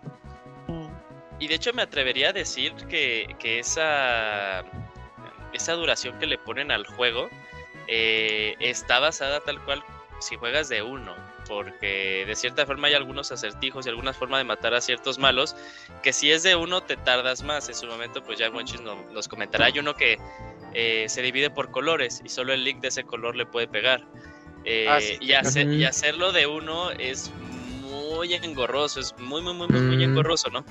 Eh, pero cuando tú jugabas en la experiencia de cuatro, pues, o sea, de hecho ese malo se hacía demasiado rápido, ¿no? Porque pues nada más te ibas moviendo entre las cuatro partes, eh, Se alternaban. pe- pegándole. De hecho, y justo viendo el, el- el gameplay que, que puso Roberto, eh, cuando terminabas cierta sección de ciertos niveles, porque eran, Ujú. eran siete niveles, siete niveles y estos niveles estaban divididos en tres subniveles, ¿verdad, Monchis? Ajá, sí. Eh, cada Bueno, vez que ocho terminabas... si contamos el de los cielos. Ocho. Son Cierto, ocho. Tienes razón. Y justo cuando terminabas una sub- subsección, eh, como que el checkpoint eran unas eh, unos orbes negros, unos ojos, minis ojos de Bati que tenías que romper y ya, y ya terminabas el nivel, ¿no? Eh, y viendo el, el, el, eh, el gameplay de Roberto, como que ahorita lo veo muy robot, ¿no? Ahorita ando Entonces, jugando, eh, ando jugando. va, va pasando una persona y le va pegando, ¿no? Le va pegando y se ve al siguiente, Ah, se ve al sí. siguiente, se ve al siguiente. Y de cuatro era así de, pues ya, o sea, como que todos se... Cada uno a su ojo. Ajá, cada uno a su ojo le pegaban y ya terminaba súper rápido. Sí. De hecho, la- algo que sí me, eh, me parecía muy chistoso es que aún así de cuatro, el jugador 1, que podía jugar en la pantalla eh, de la tele, eh, podía hacer las formaciones, ah, las formaciones de rombo, la formación de cuadro, la formación de línea, eh, horizontal y vertical. Eh, pero en cualquier momento, pues las demás personas podían decidir eh, romper la formación y cuando estaban todos en esa formación, eh, los ataques eran independientes, ¿no? Se con- los controlaba el jugador 1, pero las personas atacaban de manera independiente. Entonces a veces funcionaba... Ajá. ¿Y podías cuando jugabas de multijugador cada personaje tener su propio ítem o, o- o era todos del mismo? Eh, no, sí, habían partes, según yo recuerdo, hay partes en las que pues sí, este, como que habían más de uno eh, y, y lo podía guardar, pero pues luego, eh, ahí tal vez es como un poquito, en lo personal, en lo que yo creo que es un poquito mejor eh, la versión eh, de Game Boy a esta versión, que pues era como que esto de, ah, pues uno tiene que tener eh, un ítem en específico para resolver, resolver cada eh, cada puzzle. En esta ocasión pues era de, pues todos podían tener el mismo. eh, no había como que ahí ese de, ah, tenemos que combinar más de uno. Pero pues sí, ahora si querían, sí, si no, no. Porque hay Eh, partes, hay partes en que yo me pone a pensar eso, porque hay partes que tienes que estar cambiando de ítem y a veces tienes que estar regresando a donde está tu ítem. Y decía Sí. yo, ay, yo creo que está más chido en multijugador si cada jugador puede tener un ítem diferente, debe Ah. ser mucho más fácil hacer eso. Y lo genial, lo genial, lo que pasaba, bueno, eh, hay, hay secciones en las que, por ejemplo, pues tú vas manejando, tú te vas ahí controlando, pues en este, eh, en estos niveles, como están viendo ahí en el, en el stream. eh, y luego pues entrabas a, a una cuevita, ¿no? O entrabas a una casa y ya era cuando tú agarrabas tu Game Boy, ¿no? Porque era donde tú tenías, donde tenías que Ujú. como lo estamos viendo claramente. Pero hay partes en las que otros jugadores se pueden quedar afuera, ¿no? Y, va, Sí. y nada más es uno el que entra, uno el que entra para hacer X o Y, puzzle. Y estaba padre por- porque luego esas mecánicas se manejaban en los jefes, se manejaban en los jefes, entonces los demás estaban afuera, pues matando a minimalitos o haciendo X cosa, y ya luego salía uno de la nada, así pues generalmente como que lo expulsaba un cañón, y ya tú lo veías salir, ¿no? O sea, como que aparecía ahí un simbolito de ahí ya viene saliendo el link verde, ¿no? El link rojo. Ujú. Y ya salía todo de la nada y era muy padre esas experiencias porque sí lo decía así de, ah, por ejemplo, ah, eh, Wonchis, tú te tienes que meter ahora, ¿no? Porque eres el que está más cerca. Y los otros estaban ahí en su rollo. Y sí, era eh, pues esta, este juego asíncrono de, de, de múltiples, de múltiples pantallas que luego estaba muy padre, ¿no? Porque luego estabas viendo la tele y ya luego pues eh, había veces en las que tenías que agarrar tu Game Boy y ahí jugar. Eh, pues ya un poquito como de spoilers, la verdad, en, lo, en el que yo creo que la experiencia era así súper, súper padre, era en la batalla final. La batalla final se me, hace a mí una de las más divertidas y, y de las más eh, y de las más memorables del juego. Y también estas partes eh, en las que tú luego entrabas como que a un cuartito y te aparecían un montón de soldaditos, ¿no? Te aparecían un montón, un montón, un montón, un montón, un montón. Sí. Entonces era así como de, A Warriors, ¿verdad? de Spartans, de Spartans. Ah, era un pre-Warriors. Uh, Ajá, entonces pues así como que se dividían tú y tus compas eh, eh, en, bueno, se, como que se ponían en otras partes del, del cuarto y ya todos así poniendo B, así intentándolos destruir, que también de jugadores seguro de estar padre, pues te ponías en formación de línea horizontal y ya pues ahí presionando, que es de las como estas eh, eh, partes de seguro divertidas que tiene, que tiene el juego. Eh, y aparte aquí sí se le da mucho sentido, te digo, nunca jugué el Force Source de Game Boy con cuatro personas, pero en esta parte, en esta ocasión, era cuando, pues, eh, de hecho, eh, yo, yo siento que este concepto de, eh, de lo de las rupias y que al final había como que un ranking de quién fue el Link que, te- que tuvo más rupias, eh, fue un precursor de Mario 3D World. O sea, tal cual cuando terminas tu nuevo nivel en Mario 3D World, es exactamente como terminaba Force Source Adventures. ¿no? Fíjate que eso, eso en el en, en de un jugador no sale, esa tablita. Sí, sí, sí. No, en, en, en múltiples jugadores sí salía así como que. De hecho, Ah, hasta mira. los que perdían, como que era los, los, los otros links que perdían, como que se ponían así como a chillar. Se, se tiraban se ujú. ponían así como Ah, eso también pasa en el de, en el de Advance y en el de Advance, 3DS. yes. Sí, sí, sí. Eh, De hecho, es de las escenas como más graciosas, porque luego Ujú. decías de no manches, y luego, por ejemplo, salían estas, estos triángulos grandotes de rupias que creo que te daban como 50 o 100 rupias. Eh, y cuando la agarraba, 100, los azules 150. Ya, ah, entonces eran rojos 150. 300. Ah, porque creo que si conseguía cierta cantidad de rupias, como que se activaba un poder. Que bueno, aquí, aquí un Sword. paréntesis, Sí, un se paréntesis nada más, Julio. Es, no, en este juego no, no hay rupias, les llaman Force Gems, gemas de fuerza. Ah, ok. ok, ok. que eran Ah, como claro. unas trifuerzas chiquitas. Cada Sí, 2000 te. Te Cada el poder 2000 de, de la cada- espada, ¿no? Cada 2000 como que se libera el poder de la... de Ajá, las las es- cuadro. de la espada. Ah, ya, ya. Y, y- de un jugador, pues, o sea, tú, tú lo tienes y también los otros links. Y aquí estaba muy cagado cuando jugabas de cuatro personas, porque era el que tuviera, el que llegara a cierta cantidad. Ah, No eran los 2000, sí, entonces sí. era así como, y te salía el, eh, el mensaje ahí en la pantalla hasta arriba. El jugador 4 ya tiene el power up de su, de, de su espada, ¿no? espada. Entonces te quedas así de, no manches, ¿no? Porque luego, también cuando agarraban estas Force Gems grandes, te aparecía ese, eh, pues ese anuncio, ¿no? Ese anuncio diciendo, del Ujú. jugador 3 fue el que la agarró, y así, hijo de la chingada, ¿no? Y te voy a, Ah, te voy a qué aventar un pozo. Eh, entonces, aunque pues estaba este concepto, yo creo que este juego hizo, y eso que es más viejito, ¿no? Hacía un mejor trabajo como que eh, ser un juego colaborativo, pero a la vez competitivo que lo que logró hacer en su, que lo que hizo en su momento, pues Super Mario 3D World, en lo personal. Porque porque yo sí creo como que le veo eh, más sentido a esto de que dices, no manches, si hubiera yo agarrado pues ese eh, esa Force Gem, porque de las cosas también más cagadas es que matabas a un, eh, a un subjefe y, y el que le dio la última espada no significaba que era el que iba a agarrar el Force Gem, porque luego la Force Gem se le ocurría salir en otro lado, ¿no? Entonces puede ser como que el güey que menos se involucró en la, en la batalla y tú así de, no manches que la agarró este güey, ¿no? Eh, Oye, ¿y te entonces- puedes estar, te puedes estar troleando entonces con los otros. Sí, teams? sí, sí, te podías agarrar, te podías lanzar, de hecho, o sea, si ponías Mm. tú una bomba, eh, pues, y la lanzabas, te decías, ah, tú toma, ya cuando explotaba, pues le pegaba, le pegaba a tu amiguito. Eh, entonces, es la verdad, eh, como experiencia de multijugador, es muy buena. Yo creo que, eh, ha de ver, lo siento Kamui, pero pues también, o sea, luego, si quieres como la experiencia completa, yo creo que ha de ver ahí dentro de la comunidad de emulación que ya dieron una solución incluso para que se Ah, pueda que jugar este online. juego de forma en línea. Eh, Sí, no- sí, no me sorprendería que, que no lo han hecho.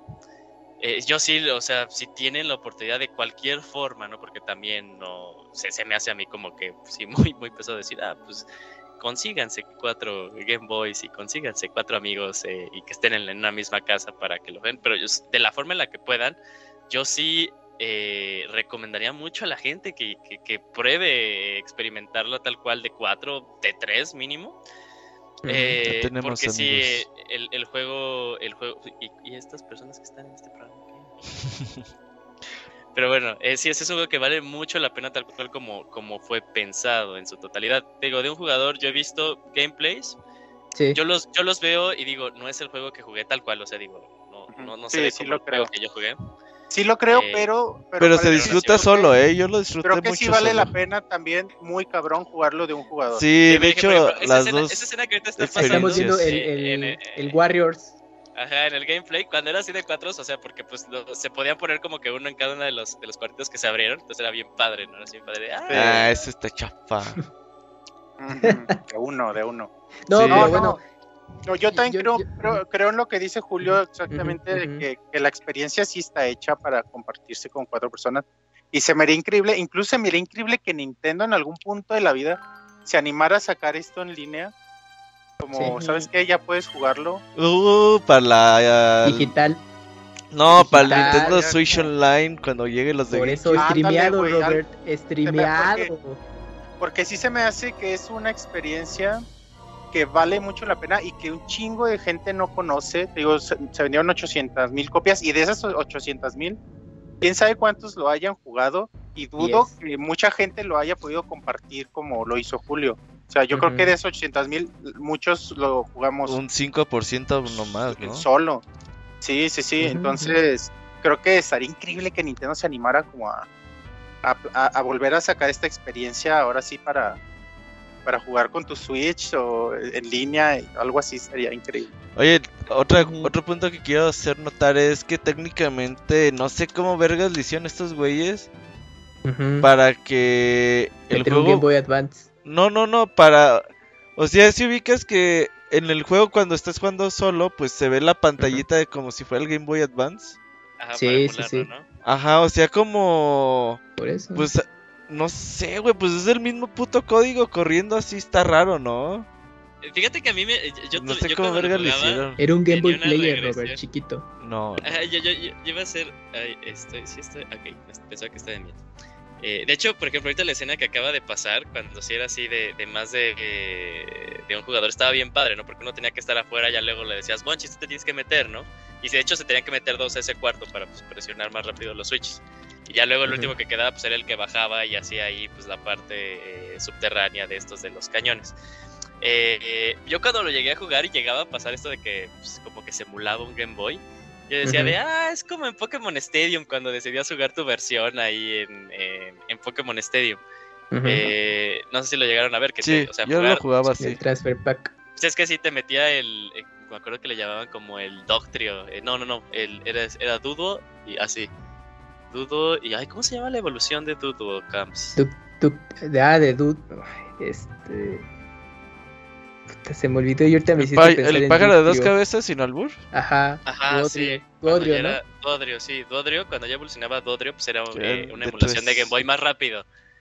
Eh, entonces, pues sí, me recordaba mucho eso. ¿Les No, parece? Nos parece, sí nos Camuy, parece. Camuy, Camuy. Bueno, eh, ah, bueno, yo- como no lo jugué, yo tuve que ver gameplay pues, para conocer. ¿Y el hiciste juego. el Dacunazo? Apliqué el Estoy a orgulloso de ti, 1080p, a 1080p, Con Loquendo. eh, Pan Translate español, para poder disfrutar de- del juego. No, pues es que ya me salté el juego, dije, ni modo, porque yo pensaba que era un, un spin-off, como mencionaba Wonchis, y quién iba a pensar que años después, no, pues que es, es que sí es canon, y yo, no mames, hasta Consíguelo, Camuy, consíguelo. Vale la pena. Vale dos mil pesos que muy. Sí los tienes. No, es, es más, Camps, o sea, si aún así, si lo único que quieres es jugarlo, cuando decidas eh, Ve a la casa de Julio. Tu, tu- tu persona, eh, yo te lo presto, yo te lo presto. sin Ah, yo ¿eh? pensé que yo Jugamos yo. Eh, juega con él, si tienes. Si, si dos Game Boys Advance con el cable, claro que sí, porque ya Sí, estaba buscando de hecho mi Game Boy. Ah, va, va, va, entonces sí, que se arme, ¿no? En serio, en serio sí. Uh, van a ser como esa mítica reunión de Pastra, Jinso Ah, sí, y y de Yugi. Y, eh, y yo- Oye, pero bueno, yo, yo viendo algo, bueno, cosas puntuales, eh, ya para entrar en materia un poco con el recorrido, ahora que, que vi el gameplay, a mí lo que me gustó mucho fue lo que acaba de mencionar Robert, que incluir un, un, game, un emulador de Game Boy Advance dentro del juego. Es que no es emulador, Camuy, es que no, sé No, yo, cómo... yo lo sé, es, es- es un decir, eh, pero es que ¿cómo lo haces? Porque es que origi- la idea original, Robert, de eso, tú lo veías, tú veías el juego en la tele y la pantalla de Game Boy Advance se ve en el Game Boy Advance, pero cuando juegas de un jugador, esa pantallita la ves en la televisión. Pero es que chécate, es que tiene el, el mismo este, estilo de, Sí, de Game Boy cuadradita, cuadradita. Y Y los gráficos, la resolución de los gráficos baja también. Sí, o sea, está, está, está raro cómo vergas, o sea, trato de pensar en cómo vergas le hicieron, no se me ocurre. Así como Porque que aparte- dijeras emulador, emulador como tal, no, porque, ¿no? o sea, Yo digo que es un Game Boy Player en chiquito. Porque el juego está el corriendo juego. en el juego está corriendo en GameCube, entonces no están emulando, solo están bajando la resolución a estas pantallas. Ajá. Entonces, eso es algo que, que si juegas de, un jugador puedes apreciar y te quedas como el Robert pensando cómo se las ingeniaron para tener un Game Boy Player para este, para este juego. Porque pues tú decías, ah, lo voy a jugar en el Game Boy Advance y pues ya cuando me meto algún calabozo eh, o, o no, algún eh, cuarto secreto, pues automáticamente la pantalla pues, se ve en tu Game Boy y ya ahí lo estás viendo eh, en chiquito. Y en la tele, pues a lo mejor tus, eh, tus compañeros siguen jugando normal, pero cuando juegas solo, ese, ese, ese Game Boy ya pasa a la a televisión y pues te quedas como de cómo lo hicieron para que esté funcionando en una, es- en una resolución de Game Boy Advance y todavía el fondo del juego. eh, eh, hay, si hay personajes sigue funcionando y siguen ahí este, efectos especiales. Luego, otra cosa que también eh, me gustó mucho fue, fue todo el- los efectos especiales de Wind Waker, que en este juego pues, me- mm, pues le sentó bastante bien, porque se hace muy lucidor. Eh, obviamente también de, eh, algunos enemi- enemigos o personajes de Wind Waker se incorporaron a pues Force Source ahí está, la espada de Ganon sale. Ajá, aparece eh, este, la, La sombra, sombra de de Ganon Ganon. como uno de los jefes. Que me gustó cómo, lo, cómo adaptaron en lo técnico eh, los modelos 3D. Ah, porque el juego combina elementos 3D y con pixel art, como mencionaban. Pero los escenarios también me hace pensar si eran en su totalidad, pues pixel art o también compuestos en, en- en elementos 3D, porque los mapas pues son, son enormes a lo que nosotros veníamos con jugando de estilo desde A Link to the Past. Eso también, eso se me hizo muy interesante cómo hicieron esa combinación técnica de gráficos. Ah, y otra cosa ahí también que, que, que me gustó mucho es pues toda eh, eh, esa posibilidad de que sí lo puedes jugar tú solo, porque ya cuando lo vi, esos gameplays de jugando eh, eh, de modo de un jugador, Forza A una mano. dije- ajá, y dije, no mames, sí se puede. Bueno, ya sabía que se podía, pero cuando veía cómo lo jugaban, dije, no mames, pues ¿por qué chingados? No me animé Por a lento, comprarlo y por jugarlo lento. así. Por lento, pues sí. Y dije, mira, pues, pues se puede. Digo, obviamente estos gameplays que luego vemos pues, ya son, son gente que se lo sabe y lo juegan así. Estás a tiempo, estás a tiempo, Camuy, todavía. Estás a dos mil pesos, Camuy. dos, dos mil varos. Dos Sí mil varos, sí, sí. Te la el mío, Camuy. Se va, a- se va encarecer muy cabrón. Ajá. de hecho, fíjate que, fíjate que ahorita está viendo, ahorita que, eh, perdón, perdón, Camuy, en, No, sí, sí, en la sí, transmisión dale, está la batalla con Phantom Ganon. Ajá. La diferencia cuando tú lo jugabas de, de 4 es que, de hecho, si ves el color de la bola es verde. Entonces, Sí. eh, pues, le pegabas Ah. tú, te la regresaba, pero era de color rojo, ¿no? Entonces era el rojo el que le tenía que dar. Puta. Entonces también la Pero batalla con los también de jefes uno, también eh, cambiaba. también de uno. No, siempre, siempre te la No, ponía siempre es ¿no? verde. Sí. Sí, buen chis. Ahí lo ¿Sí? estás viendo en el gameplay. Ah, no sé, déjalo. De hecho, pongo. ahorita lo vi y dije, ah, yo me acordé que, que luego era así de, no mames, tenías que haber ido tú, Max, ¿no? Y era así de, oh. Pues bueno. Oigan, ¿les está. parece si re- re- recorremos los niveles rápido? Sí, dale, dale, buen chis, dale. Ok, empezamos en el lago Gilia. Ajá. Como les decía, qué buena rola, creo que es de las poquitas originales que encontramos. Eh, vemos a Gaebora Gaebora, como mencionaba Julio. Eh, aquí empezamos el los objetos como el boomerang, eh, luego, luego el fire rod. Y algo que aquí desde el principio vemos que es, es muy recurrente en el juego son los niveles en 2D, las escenas en 2D. ujú.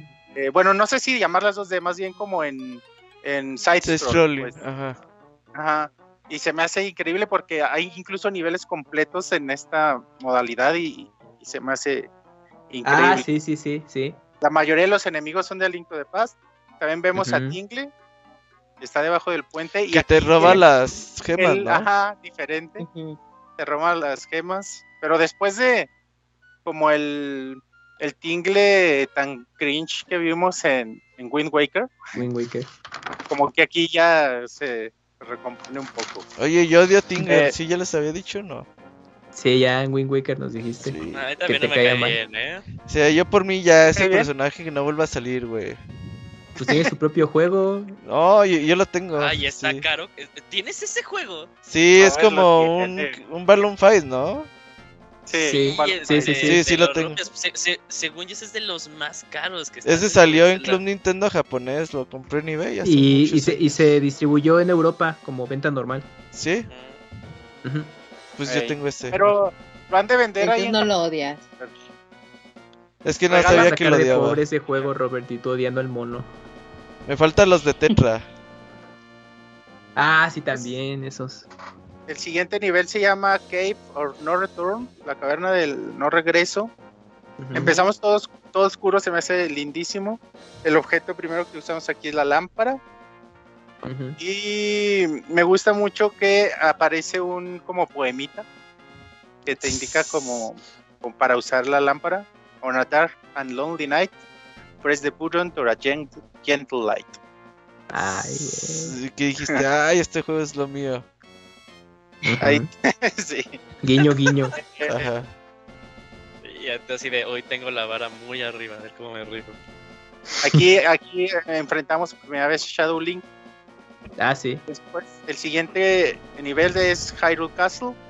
Y la Qué rola, la rola no mames, sí. Oye, Gonchis, Lo- que de hecho eh, Shadow Link, bueno, ahora que, que pude ver cómo se jugaba, no te, bueno, a mí me recordó un poquito a Bowser Jr., el, el Ah, concepto... ¿De Ajá, pinche enfadoso? Sí, sí, Por enfadoso y también la, la voz, risa. todo. Ajá, y la risa, sí, sí, se lo reciclaron de Mario Sunshine, eso. Sí, sí, sí, estoy de acuerdo. Eh, tenemos las bombas, las flechas. eh, reunimos a dos horas de río. Se convierte en una granada. También se me hizo súper lindo eso. Y el jefe, como mencionaban, es el fantasma de Ganondorf. Que aquí empezamos a ver más Wind referencias. Waker. Waker, ajá. Ujú. El nivel 2, que se llama Eastern Hyrule, también tiene tres niveles. El primero es The Coast. Aquí usamos la resortera. Y algo padre que mencionaban, que aparece Shadow Link con una bomba gigante y sale un Ah, sí. escapa a tu Game Boy Advance. Y te tienes que meter a tu Game Boy si no explota. Te carga el payaso, sí. Supongo que Y eso de te- hecho, la explosión deforma el mapa, ¿eh? Una vez que explota la bomba, tiene un mueres, efecto que deforma. Ajá. Supongo que esto, esto jugarlo también en multijugador debe ser increíble y, y escapar y no sé, empujar a tu compañero hacia afuera o algo así, pues te puedes ya. Y encontramos por primera vez al hada de nivel 2, el hada que te sube nivel los objetos. Ah, que de hecho esa hada tam- eh, viene también de Wind Waker, el diseño Sí, de Ah, hecho todas las hadas que aparecen aquí son de ahí, ¿no? de Wind. Waker. la segunda, eh, el segundo nivel de este, este, la segunda etapa es Village. De Maiden, Maiden Blue Maiden. que, que se me hace increíble también, se- lo di- me divertí muchísimo. Eh, porque es, si te fijas todo el juego es como muy lineal y hay pocos niveles donde tienes esta posibilidad de estar explorando y de regresar, este es uno de ellos. Eh, por primera vez podemos entrar al Dark World, que con la Moon Pearl, regresando a los eh, elementos de A Link to the Past. Aunque aquí el Dark World no es un mundo en donde podemos explorar libremente, sino son cuartos en los que accedemos a nuestro Game Boy Advance y, y son limitados, pues, pero aquí es el Dark World que, que conocemos aquí. Aquí hay un y que ahí, minijuego. bueno, Ah. ah, perdón, buen chiste.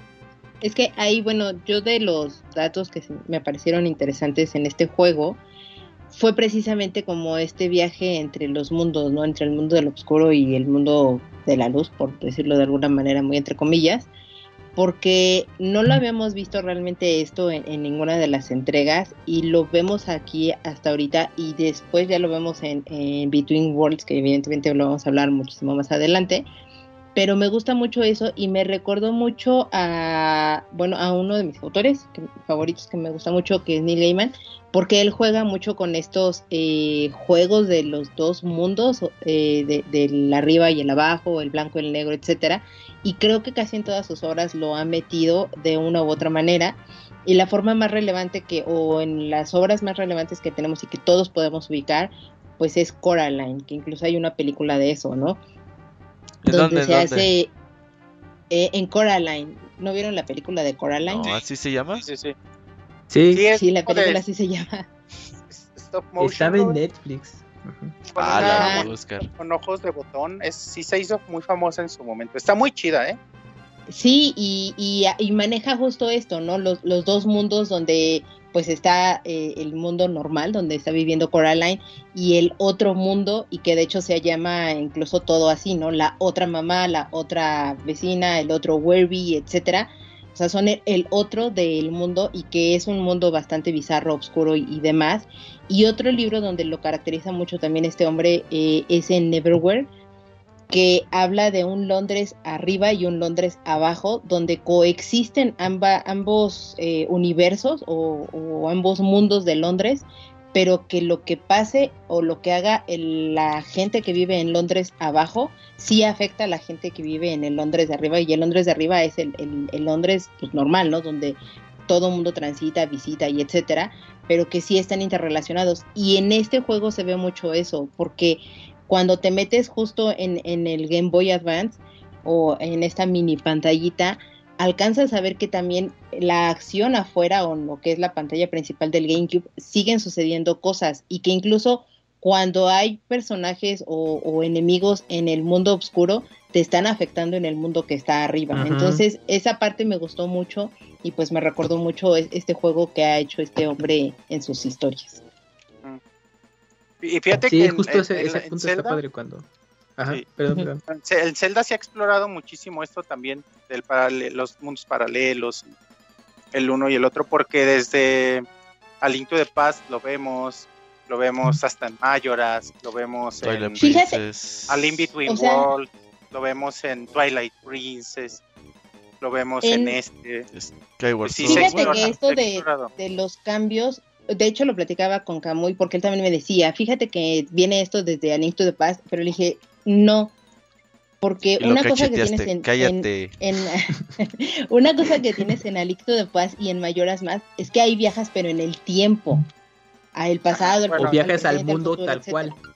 pero es en el mismo mundo. Y en este No, juego no, lo que ni hace- en Majora's, ni en Majora's, ni en A Link to the Past es el mismo mundo. Al sí es, lista de paz fue es la como traducción un mundo nomás. paralelo. Es un mundo paralelo Sí. al, al, al Ja- a Hyrule, pues. Aquí en América le pusieron al lista de paz porque se les ocurrió, pero y que, es- y que no. se ve y que se ve perjudicado lo que haces un- en un mundo se ve reflejado en el otro o sea sí se ve desde el Link de Paz pero es, es en cuestión de tiempo. Y aquí es no en no no en Aliento de de- Paz no es el, el tiempo te digo Sí, como que la mundo- regaron ahí en poner el la, la- Es en, en mundos.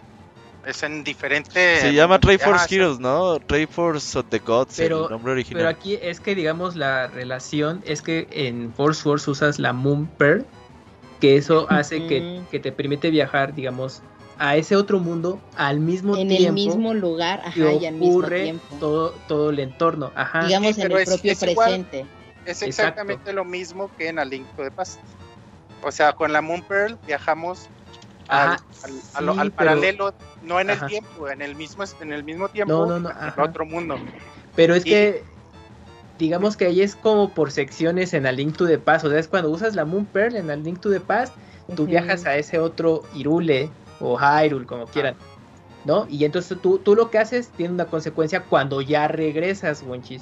Mm. Pero en Force Wars esto es al mismo tiempo. Por ejemplo, tiempo hay real. momentos donde hay Ah. enemigos que se ven en sombra. Entonces, ¿cómo haces para poder atacarlos? Ah, pues tienes que usar la Moon Pearl para que en ese mismo instante tú estés eh, combatiendo a esos enemigos, mientras que a lo mejor los otros personajes están en, Sí. en el- Pues en la misma línea, pero o sea, no, Sí, no es de que... Ah, es bueno, lo que te transporto. permite, es lo que te permite tener estas dos pantallas, la del Game Boy Advance Exacto, y la de la exacto. Exacto. Sí, se me hace muy viene. chido. Se me hace muy chido esto que hace, pues, en los celdas y cómo han manejado esto. Como que tienen ahí alguna obsesión también con, con esto de los mundos paralelos. Y eso me gusta, eh. Ojalá. Necesitamos más mundos paralelos. Y Y a mí lo que me gustó que mucho... también una de las teorías para el nuevo Zelda puede ser Es eso, por ahí, ¿eh? sí. Ajá. Bueno, Ajá, va a tener su justo- presente y su pasado, ¿no? Eso va a estar chido. Ajá, es que ahorita justo cuando estaba viendo esto en, en Force Wars, eh, yo le decía a Mika, ah, es que eso está padre de que tú te puedas transportar a, digamos, no, a ese, a ese otro mundo, digamos, pero que, que al mismo tiempo esté eh, ocurriendo todo en ambos, ¿no? O sea, que veas a los enemigos eh, de un mundo y tú estás en el otro al mismo tiempo combatiendo a, a ellos y luego regresas, pero todo en tiempo real, o sea, en ese momento. Sí, Entonces- en el propio presente del juego, En el- ¿no? Ajá, exacto, en el presente del juego. Y eso me gustó mucho porque justo lo que mencionábamos, Bonchis, es que en la lectura de paz, bueno, tú tienes que hacer esa transición, ¿no? O sea, te Sí, teletransportas, como llegas. solo tienes, como solo tienes una pantalla, o sea, Exactamente. que hacerlo y, ya te hacen cambio. Exacto. Y en Force Wars, yo creo que ahí los desarrolladores dijeron, oye, y si ocurre todo al mismo tiempo, en vez de que te transportes a, a, digamos, hagas una transición de pantalla a pantalla, que ocurra al mismo tiempo. Y aquí De en hecho, Force, hay- eh, Force ahí Wars hay un- gustó mucho. ahí hay un acertijo en el Palacio de Bati ya en el último nivel Que me costó mucho tiempo precisamente por esto. Donde ya, ya en su momento lo comentaré, pero tienes que cargar a un, siendo sombra, tienes que cargar a un link en el, en el otro mundo Ah, sí, sí, y sí. ponerlo en un switch. Pero Ajá. jugándolo de un jugador, pues la pantalla que aparece sobrepuesta Ajá. es la del Game Boy Advance, entonces no puedes ver eso, tienes que quitar la pantalla y con el Z y entonces ya te permite hacer eso, pero o sea, es difícil puedes entrar a ese modo de, de análisis para hacer este este tipo de acertijos. Supongo que jugándolo de multijugador, como estás volteando a tu Game Boy Advance, no no debe ser, no debe complicarse tanto, pero pero bueno, quién sabe. Pero bueno, justo Sí, en, es ese, padre, en pues, ese sí es nivel, ajá, es Ajá. cuando usas la Moonbird y es todo este, este paréntesis que hicimos, pero pues Sí, bueno, pues la ya, interesante. la, la Moon Pearl ya se viene a ser recurrente cada que necesitemos viajar a, al Dark World. O como te digo, el Es- Dark. World, en este juego el Dark World se muestra como en como en parámetros delimitados, entonces no nos permite explorar un nuevo mundo, sino es el mismo como mencionan en otra pantalla. Y, y- y que también coincido que estaría bueno, pues ya yo creo que ahí pues, dependerá cómo los diseñadores de- del juego se las puedan arreglar en un futuro, que, que en algún en, en un próximo juego de Zelda, no sé, independientemente de Breath of the Wild 2, pues pudieran recurrir a ese elemento otra vez, ¿no? O sea, de que puedas jugar y viajar a ese, a ese mundo paralelo al mismo tiempo y que te ocurra todo lo demás sin que se detenga, ¿no? Entonces, eso estaría bueno. increíble. Entonces, en este nivel mismo de Village of the Maiden, Maiden eh, vemos cómo están formados todos los aldeanos como queriendo entrar a una casa y no te dejan pasar al otro lado. Y tienes que hacer una serie de, de acertijos para poder hacerlo y tienes que empujar a una señora gorda. Se me hizo como que bien increíble la como la resolución. Terminas rompiendo la, la fila corriendo con las botas y empujando a todos. Eso está padre, sí. Muy, muy creativo, sí. Eh, encontramos la pala, encontramos la pluma, que, que también se me hizo increíble el uso de la, de la pluma, aunque creo que no es tan preciso, ¿eh? El brinco aquí es como muy alto. Sí, se siente raro. Se siente como raro, no tan preciso como en los otros juegos de Link- uh, Link's Awakening o en los Oracle. Eh, otra vez llueve como en el Link the Past antes del jefe, que es otra vez Shadow Link. Y aquí el, el calabozo aquí es el Esteron Temple. Qué buen calabozo, qué buen calabozo es este. Usamos antorchas, bombas, arcos, la Moon Pearl y el jefe es como un ojo de ruta. Ajá, la Pero- Stone Argus. qué padre, qué padres calabozos menciona así de qué, bien me la pasé en los calabozos. Tienen acertijos que realmente me costaron y realmente su resolución se me hizo genial, creativa. Y no me lo esperaba, pues sí. No sé si tenga que ver con que lo jugué de un jugador y sea diferente de esa resolución en multijugador, pero, pero me mamó, pues realmente se me hizo increíble. El nivel 3 se llama Dead Mountain. Empezamos con los Foothills. Eh, otra vez con letreros de se busca, se buscan a los cuatro, que me recordó otra vez al Paz. Y también usamos el medallón bombos, que también me recordó al Link de Paz. Eh, hay una casa ambulante que me recordó al castillo vagabundo. Que empujamos y Ah, que se sí. mueve con fuego. Y aquí hay una parte muy chida donde pasas a un nuevo cuadrito así en el mapa y aparece como una banda de cíclo- cíclopes. Y dices, vale, verga, me van a matar. Y aparece en laberinto en las montañas con el Zelda 1. El siguiente nivel es de Mountain Path.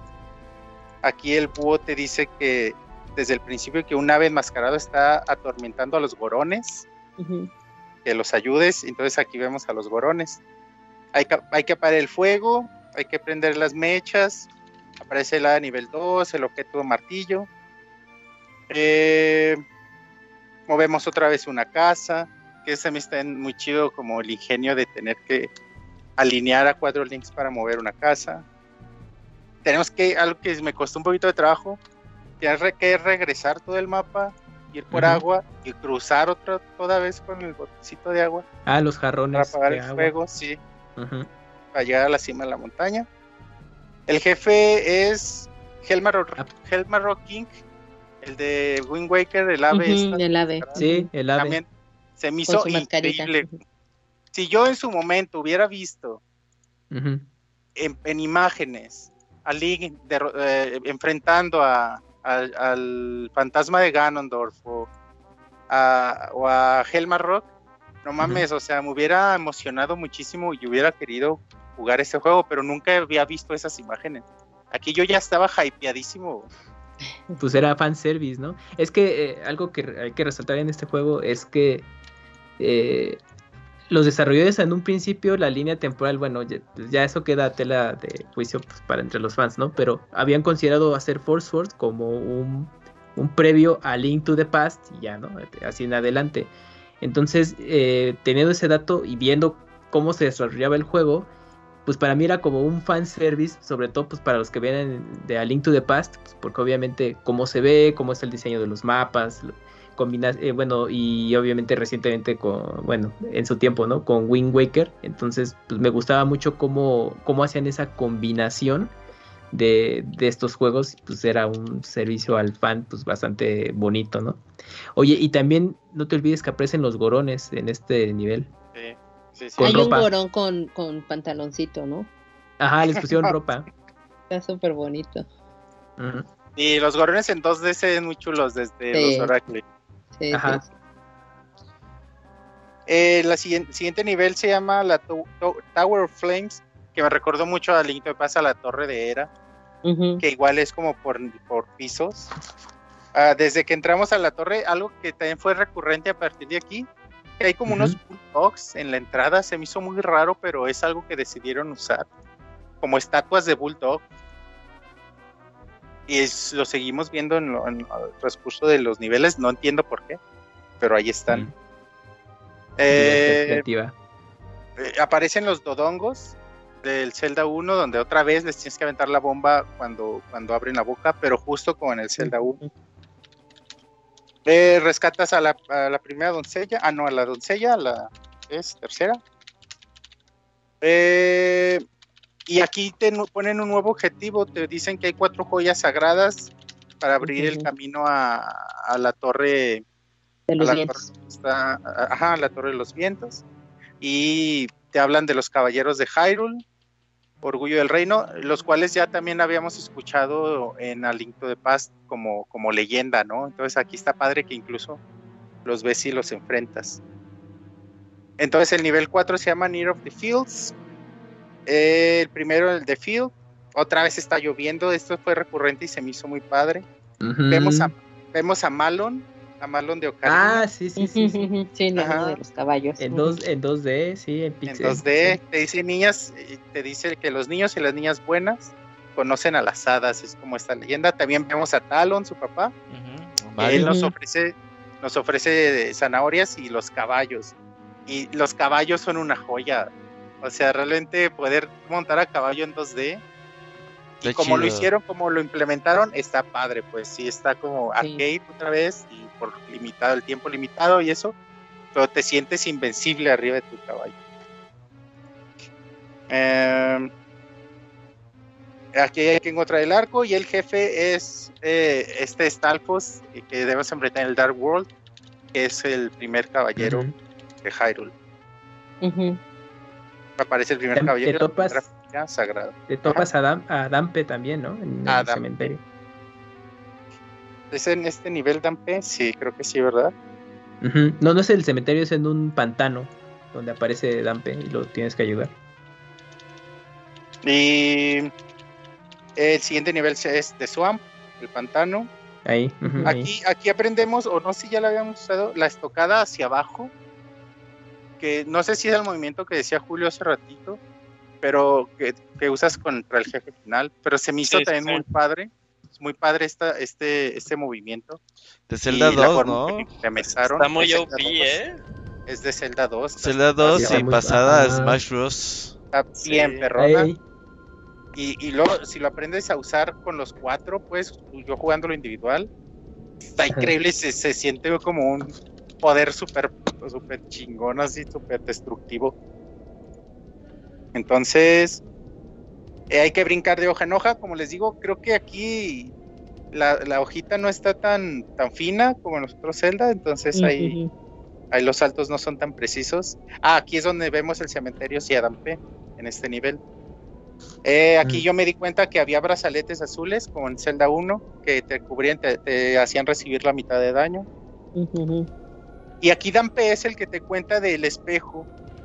Te, te hablan, dice Dampe, leyendas hablan de un espejo donde una tribu oscura fue sellada. En don- entonces también Ya, ¿De o sea, Twilight hoy en día me la cabeza. Sí, hoy en día dije, "Ah, eso se tendrá que ver con Twilight Princess. O- Sí. Ajá, está yo ajá. Fíjate, aquí ya estaban con ese tema y, y también, ¿Qué o sea, huele? yo pensé inmediatamente en Twilight Princess. Y, bueno, también hablar que este espejo, no sé si sea el mismo, también estaba leyendo el Hyrule Historia y hablaban que no hay una relación definida entre los espejos, estos que te permiten viajar al mundo oscuro, con el de Twilight Princess, pero básicamente es el mismo concepto. Así que posiblemente sí se trate o del mismo espejo o de fragmentos del mismo espejo o algo así. Ay, güey. Las teorías. Eh, hay un la puerta a un mini calabozo que hay que un bloque muy divertida, arrancar un árbol para continuar. Ah, hay un buen chiste de un NPC que te dice, ¿viste la tumba? De- Como en fantasmita. Dice, ¿viste la tumba de mi esposa? Eh, visité la tumba de mi esposa y se me apareció diciendo que ella estaba visitando mi tumba. ¿Alguien me podría decir quién de los dos está muerto? Y el jefe es un pu, un, un fantasma, pues. Como el de Wind Waker, ¿eh? El de Wind Waker, de hecho. Ajá, ajá. Eh, ey, El este con su. Ajá, el grandote como que, que se parece a, al de, The Nightmare Before Christmas. Dale, sí, también. Oogie Boogie. Y aquí viene uno de los niveles que más creativos se me hicieron y más disfruté. Se llama Infiltration of the Hyrule Castle. Y es como, como en Wind Waker, el, el Forsaken Fortre- Fortress, donde están como las lámparas vigilándote los guardias y no te pueden oír y no te pueden ver por si no te encarcelan. Se me hizo te digo, increíble este nivel. Que te capturan y hay que escapar de prisión. Eh, y aquí hay varios acertijos de moverse entre el Dark World y Hyrule. Ujú. Acertijo de iluminar la sala con el arco y las antorchas, o sea, con una sola flecha, iluminar varias antorchas, que ese acertijo lo volvemos a usar varias veces. El jefe es un fantasma otra vez, mm, que hay que derrotar desde dentro del fantasma. Se me hizo muy padre. Rescatamos a la cuarta doncella. Y otra vez nos hablan de la historia de la tribu sellada con el espejo oscuro. Y fíjense que no, no, no se menciona qué tribu fue ni nada, solo se menciona así como esa tribu. Y la única referencia, pues sigue siendo Twilight Princess, los Twilight. El nivel 5 se llama El Mundo Oscuro de Tile World. Empezamos en Lost Woods. También disfruté muchísimo este y creo que es donde más tenemos que explorar, ir y venir. Aquí nos encontramos a, a un montón de Deku Scrubs, los cuales no te dejan de mencionar a Ganon, a Ganondorf. Ya, ya Ujú. se pone chida la vez. cosa, güey. Ya, Y con dices, razón te ¿quién- gusta. ¿Por qué mencionan Dices, ay, Ganondorf? güey. Ajá. ¿Por qué me siguen mencionando a Ganondorf si estamos hablando de Bati? Incluso alguno Ajá. te dice, alguno te dice, ¿Bati qué? O sea, ese güey qué, Ganondorf es el chingón. Ajá, Y ahorita que lo estoy pensando, y ya, ya nos estaba, ya nos estaban spoileando también Twilight Princess, ¿eh? Sí. y ya seguro que ya, ya tenían. ajá, ya tenían algo al menos de historia desarrollado. Ujú. Porque sí, sí, sí debían ser equipos diferentes eh, los de la 3D a Zelda portátil. Entonces, sí, sí, sí. Sí, creo que ya había algo de eso. Eh, me encanta cómo se ven las sombras y los claros de luces, entre de la luz filtrada entre los árboles, como en el the Past, pero llevada como un nivel de en 3D, como mencionabas, Camuy, y aquí me encanta que se ve eso en gráficos. Como Ujú. cuando te lo imaginabas de chiquito, pero ya de, de- de Con, grande. ajá, con volumen. con volumen los objetos, dándole esa profundidad.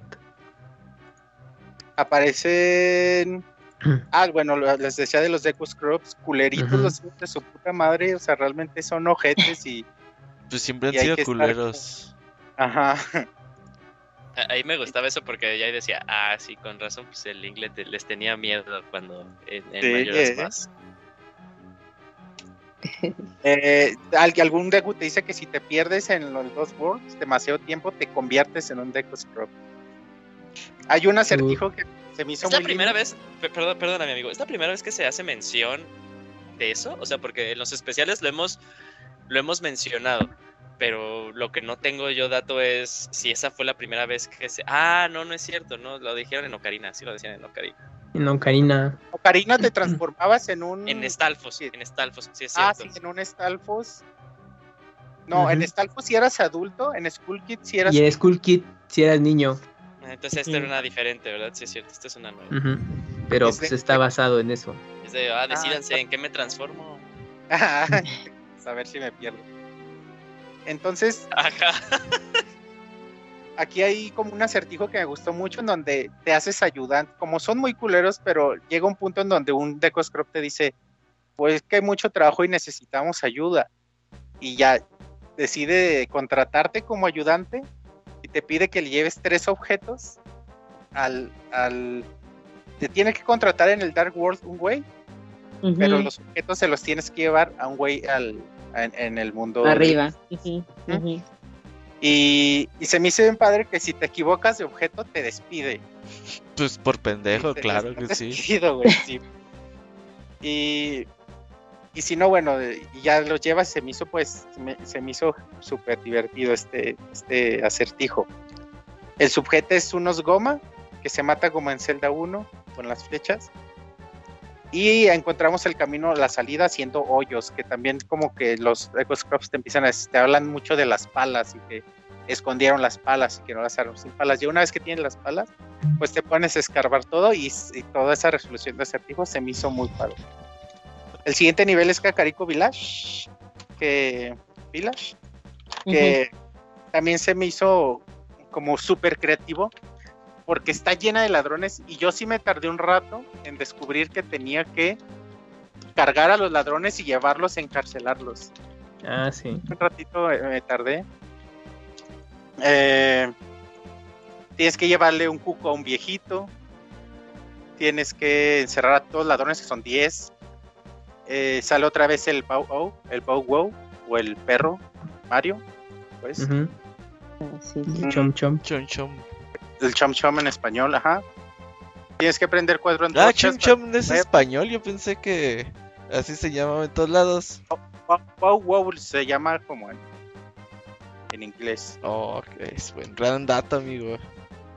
Y vamos y vamos río abajo. Eh, el jefe es el segundo caballero de Hyrule, convertido en Stalfos, y obtenemos la segunda joya, la segunda joya sagrada. Y el templo de este nivel es, se llama Tem- Temple of Darkness. Es, creo que es de mis templos favoritos, se me hizo súper chido, súper complicado en resolución de acertijos, sí me quebré la cabeza un poquito. Eh, desde que los Dekus están afuera del templo, te vuelven a decir que están bajo las órdenes de Ganon y otro te dice llegaste hasta aquí, tienes mi respeto. Se me hizo como, como detalles lindos. Otra vez aparecen las bombas gigantes y tener que esconderte en tu Game Boy Advance. Acertijos de estar moviendo la estructura. Eh, un subjefe es el Iron, un Iron Knuckle con una bola con pijos. Tenemos que estar usando diferentes acertijos para activar switches. Eh, hay un acertijo como padre en donde tienes que empujar un muro random que te, te dice alguien en algún punto. Ah, te dicen como cuatro cuatro Deco Scrubs que están repartidos. Te van diciendo los tips, cada uno como fragmentados. Uno te dice, te tienes, uno, te tienes que alinear. Dos, te tienes que ir a la pared de la izquierda. Tres, tienes que empujar. O cosas así, te van como dando los tips.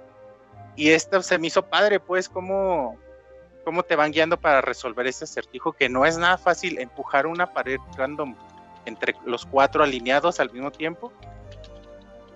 Es como, no sé. Ahí está, aquí está, uno, alinearse, dos, eh, Brill Pots. Brill, Brilloid Pots. No sé. Ah, rompe los las ollas de, de aceite. Era, no escribí mal. El muro de la izquierda y empujar. Son para, y para llegar a cada Deco Deco Scrub para que te dé la pista, tienes que hacer varias cosas. Entonces, es como un acertijo compuesto que es de los mejores acertijos que yo he visto en esta, en esta saga. El jefe es el fantasma de Ganondorf, como cuatro fantasmas de Ganondorf. Sí, se mamaron.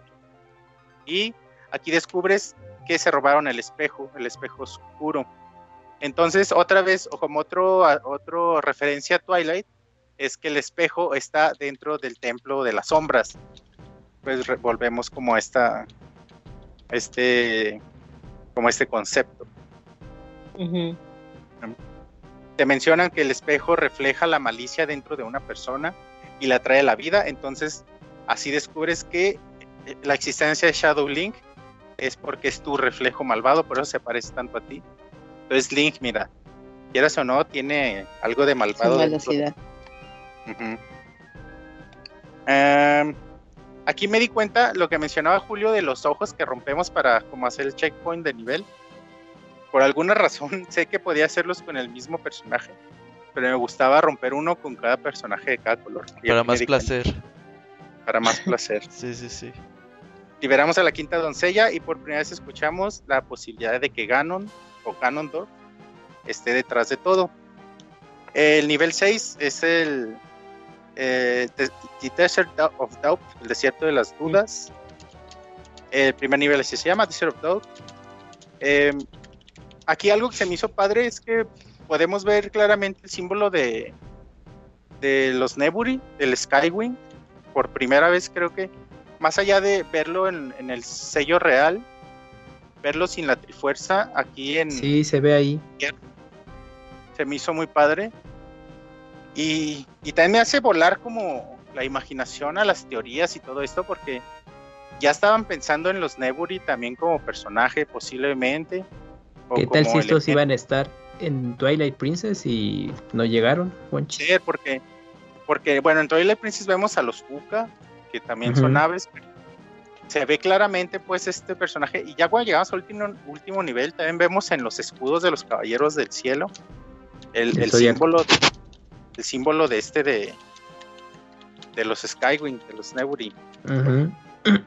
Entonces también una gozadera aquí es ver a las Gerudo en 2D. Ah, sí, las Gerudo aparecen. Ajá. So- y aquí son bien lindas, son bien hospitalarias. O sea, nada que ver con las Gerudo que conocemos. Es que era Eh, todo antes de los de lo que conocimos en Ocarina of Time, entonces pues, por eso tenían otra otro trato con la gente. Ah, bueno, pero cabe mencionar que este juego no está ligado en la línea temporal directamente después de, de del primer Force Sword. Se va a la línea temporal. No me recuerdo cuál, pero es ya post Ocarina of Time. Y esta, aquí ya vendríamos viendo una reencarnación de sea, este ya Ah, es después de Ocarina. Mm. Eh, nada, más te dicen que tiene un conflicto con alguien que entró a la pirámide sagrada. La eh, hay un templo para que nadie llegue a la pirámide. Una Gerudo te dice que cada 100 años aparece un varón, pero que ese varón es se bueno, pero todo el mundo piensa que es malo. Ajá. No, aquí es otro, aquí es otra reencarnación de Ganondorf. De hecho, nunca vemos a este Ganondorf, nada más lo vemos al final como Ganon, como, como bestia, pues. Pero sí te dicen de su existencia, de su existencia de, de Ganondorf hambriento de poder. Y una viejita te confirma que Ganondorf existe y que es el Gerudo que violó la ley para entrar a la pirámide.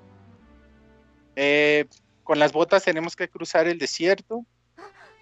Algo, algo, un punto aquí como de, dato curioso es que escuchamos la risa de Ganondorf si nos perdemos en el desierto. Que aquí es muy fácil perderse en el desierto, pues hay que ir como descubriendo el camino. Si no te regresan y hay que ir otra vez, otra vez hasta que descubres cuál, como cuál es el camino. Eh, en- conocemos a la tribu Suna, que esta tribu Suna a mí me recordó a los Twilight, a los Twilight, Twilight, sí se llama así, ¿verdad? Los Twilight. Los Twili. Twili. Los Los Twili, Twili. ajá. Esta tribu Suna me recordó a ellos, sobre todo por la piel azul. Eran verdes, ¿no? Y Bueno, no sé. Pero aquí son azules. Eh, no saben nada y se contradicen, te estafan. Aquí no es una tribu como muy, muy bondadosa, eh, al contrario de las Gerudo.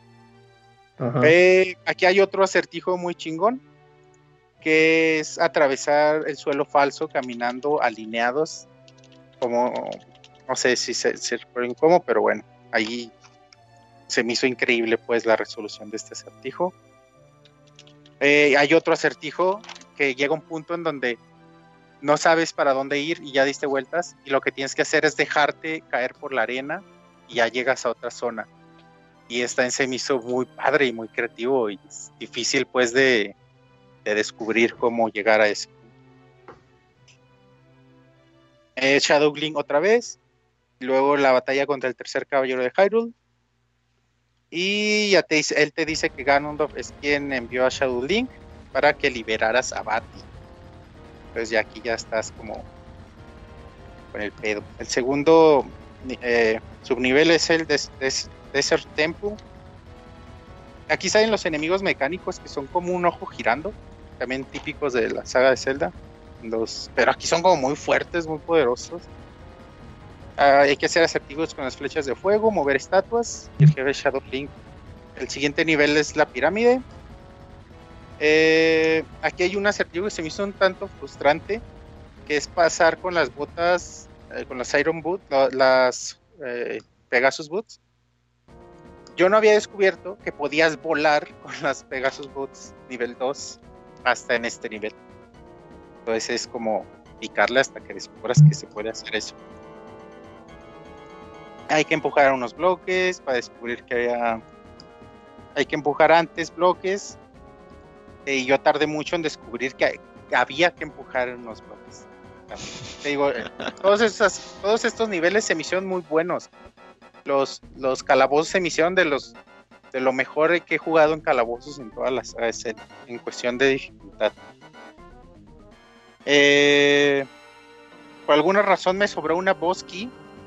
También hay que mencionar que el juego tiene algo de replay value, porque hay zonas en las que no accedes a menos que explores un poco. Y hay como cuartos que, que no son necesarios pues para la trama principal, pero los, a los cuales puedes acceder.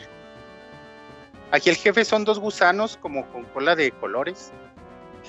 Y hay una inscripción en lengua antigua y que te la medio la traduce la, la, la doncella convertida en nada. En nada. Eh, no la apunté, fíjate, pero hablaba del tridente, como que para conquistar el mal, el tridente, algo así. Entonces tú llegas donde está el tridente y ya se lo voló Ganon. Pero no es lo que dicen que por el tridente Ganondorf se hizo cerdito. Ah, fíjate que tenía esa duda, pero ahora que lo dices, es sí, es muy posible porque no vemos la Trifuerza aquí en ningún momento, ni siquiera la mencionan. Pero no vemos a Ganon, a Ganondorf como humano, lo vemos ya como bestia. Y generalmente lo vemos como bestia por la Trifuerza de Poder, pero posiblemente sí sea el tridente lo que en esta ocasión lo hace convertirse en bestia o obtener ese poder.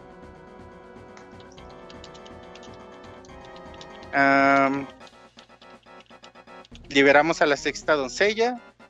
Juntas las seis llaman a Zelda y Zelda les dice que está en la Torre del Viento y que Batis esté haciendo poderoso y que apuremos. Entonces ya pasamos al último nivel, nivel 7, que es Frozen Hyrule. Todo Hyrule se me hace súper bonito, congelado. El hielo que se rompe, los muros de nieve, las bolas de nieve que se hacen más grandes este nivel lo disfruté mucho y se me hizo muy diferente pues a lo a lo que habíamos visto en 2D. Hay un subjefe, un subjefe, una esta mantis de, bueno, no mantis, no me acuerdo cómo se llama, este enemigo de Zelda como como de Como cuatro flor, ¿no? bocas, como ajá, con la flor, de cuatro colores, vencemos al cuarto caballero y ya con todas las joyas podemos ir al palacio de Bati. Eh, el segundo nivel es de Ice Temple, otra vez el templo congelado, cosas congeladas con el Fire Rod, aquí Shadow Link. Hay un acertijo que me gustó mucho de, de bloques de colores. Eh, por primera vez y por única creo que obtenemos el o sea subimos de nivel el Fire Rod para poder crear bloques y el subjefe son unos Iron Knuckles con bolas de picos. Vemos la ceremonia de las seis doncellas en el santuario de la espada cuádruple y reaparece la torre de los vientos. Entonces ya podemos ir a la torre de los vientos. Y algo que se me hizo increíble y también de mis niveles favoritos en este juego es que subimos la torre en, en side scrolling, en, en imagen side scrolling, todo el nivel. Yo se me hizo bien chido. Ah, sí, está bueno. Destruir bloques y aquí tenemos que estar destruyendo bloques con la estocada hacia abajo. Tenemos que descongelar a un Kirby. El jefe es un ojo de hielo como con ojitos de hielo, bebés. y hay que subir para pegarle a la raíz o algo así en el eh, en, lo, en lo más alto. Y al fin, después de esto, rescatamos a Zelda. Y ya con Zelda pasamos al, al último nivel, sí, muy de Mario Bros. Pero aquí otra vez está la celda chingona, la celda que ayuda, la celda que se avienta a los putazos, Como Wind Waker, No la- sí. Como Wind Waker, como los otros celdas, no como la de los Oracle inútil que Eh, sí, ya me acordé que odias esa celda que él maté. la de los la de los oracles sí, bien inútil. Sí. Pero acá no, es que la celda celda debe ser así, pues, celda debe ser Luchona. Guerrera, entrona. Eso, Pero, es, eso, eso de que te ayuda es a medias, porque es de, ah, bueno, sí, vamos y todo, te dirige, pero es de, bueno, hasta que no mates a los demás, yo no avanzo, yo no hago. no, Entonces, es que te eh, dice, te dice- no, pero en la batalla final sí te ayuda. Ah, o pues sea, ya aquí te dice que aquí te dice que va a ir a contener el poder de no sé qué mientras con las doncellas mientras tú madreas a los otros. Pero bueno, ya en el nivel 8, el reino de los cielos se llama Real of the Heavens. Ujú. El templo Ah, del cielo. guiño, guiño a Skyward Sword. Fíjate que también me puse a investigar porque, fíjate, es la, la primera vez que vimos la ciudad en el cielo fue en el pasado Force Sword.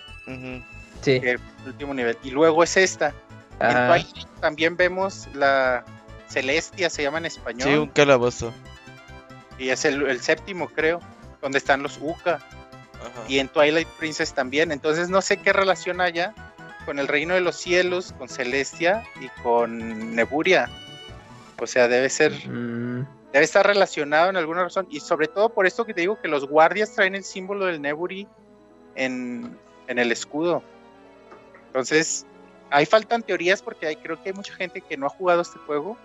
Ajá, y se, se pierde ese eslabón. se pierde, pero debe haber teorías ¿eh? sobre si es la misma ciudad, si son restos de, Neburi, de Neburia, si son renegados habitantes de la Rosa o, o sirvientes de la diosa Hylia. Algo, algo debe pasar pues con estas teorías, pero, pero es muy probable que estén conectados, además de que, de que el siguiente Zelda pues también vemos ciudades o- o- o lugares en el cielo. Entonces, bueno, habría que explorar más este concepto de ciudades en el cielo porque también ha sido recurrente. Y bueno, también en, en Minish Cap lo vamos a volver a ver, entonces, bueno, hay que tener ahí presente. Otra vez están las estatuas de perro bulldog en la entrada, em, por alguna razón. Mm, Mira, aquí te apunté otras ciudades en el cielo: Torre de Torre Minish, Celestial Twilight, Neburian Skyward y el nuevo Zelda. Entonces hay algo ahí en común.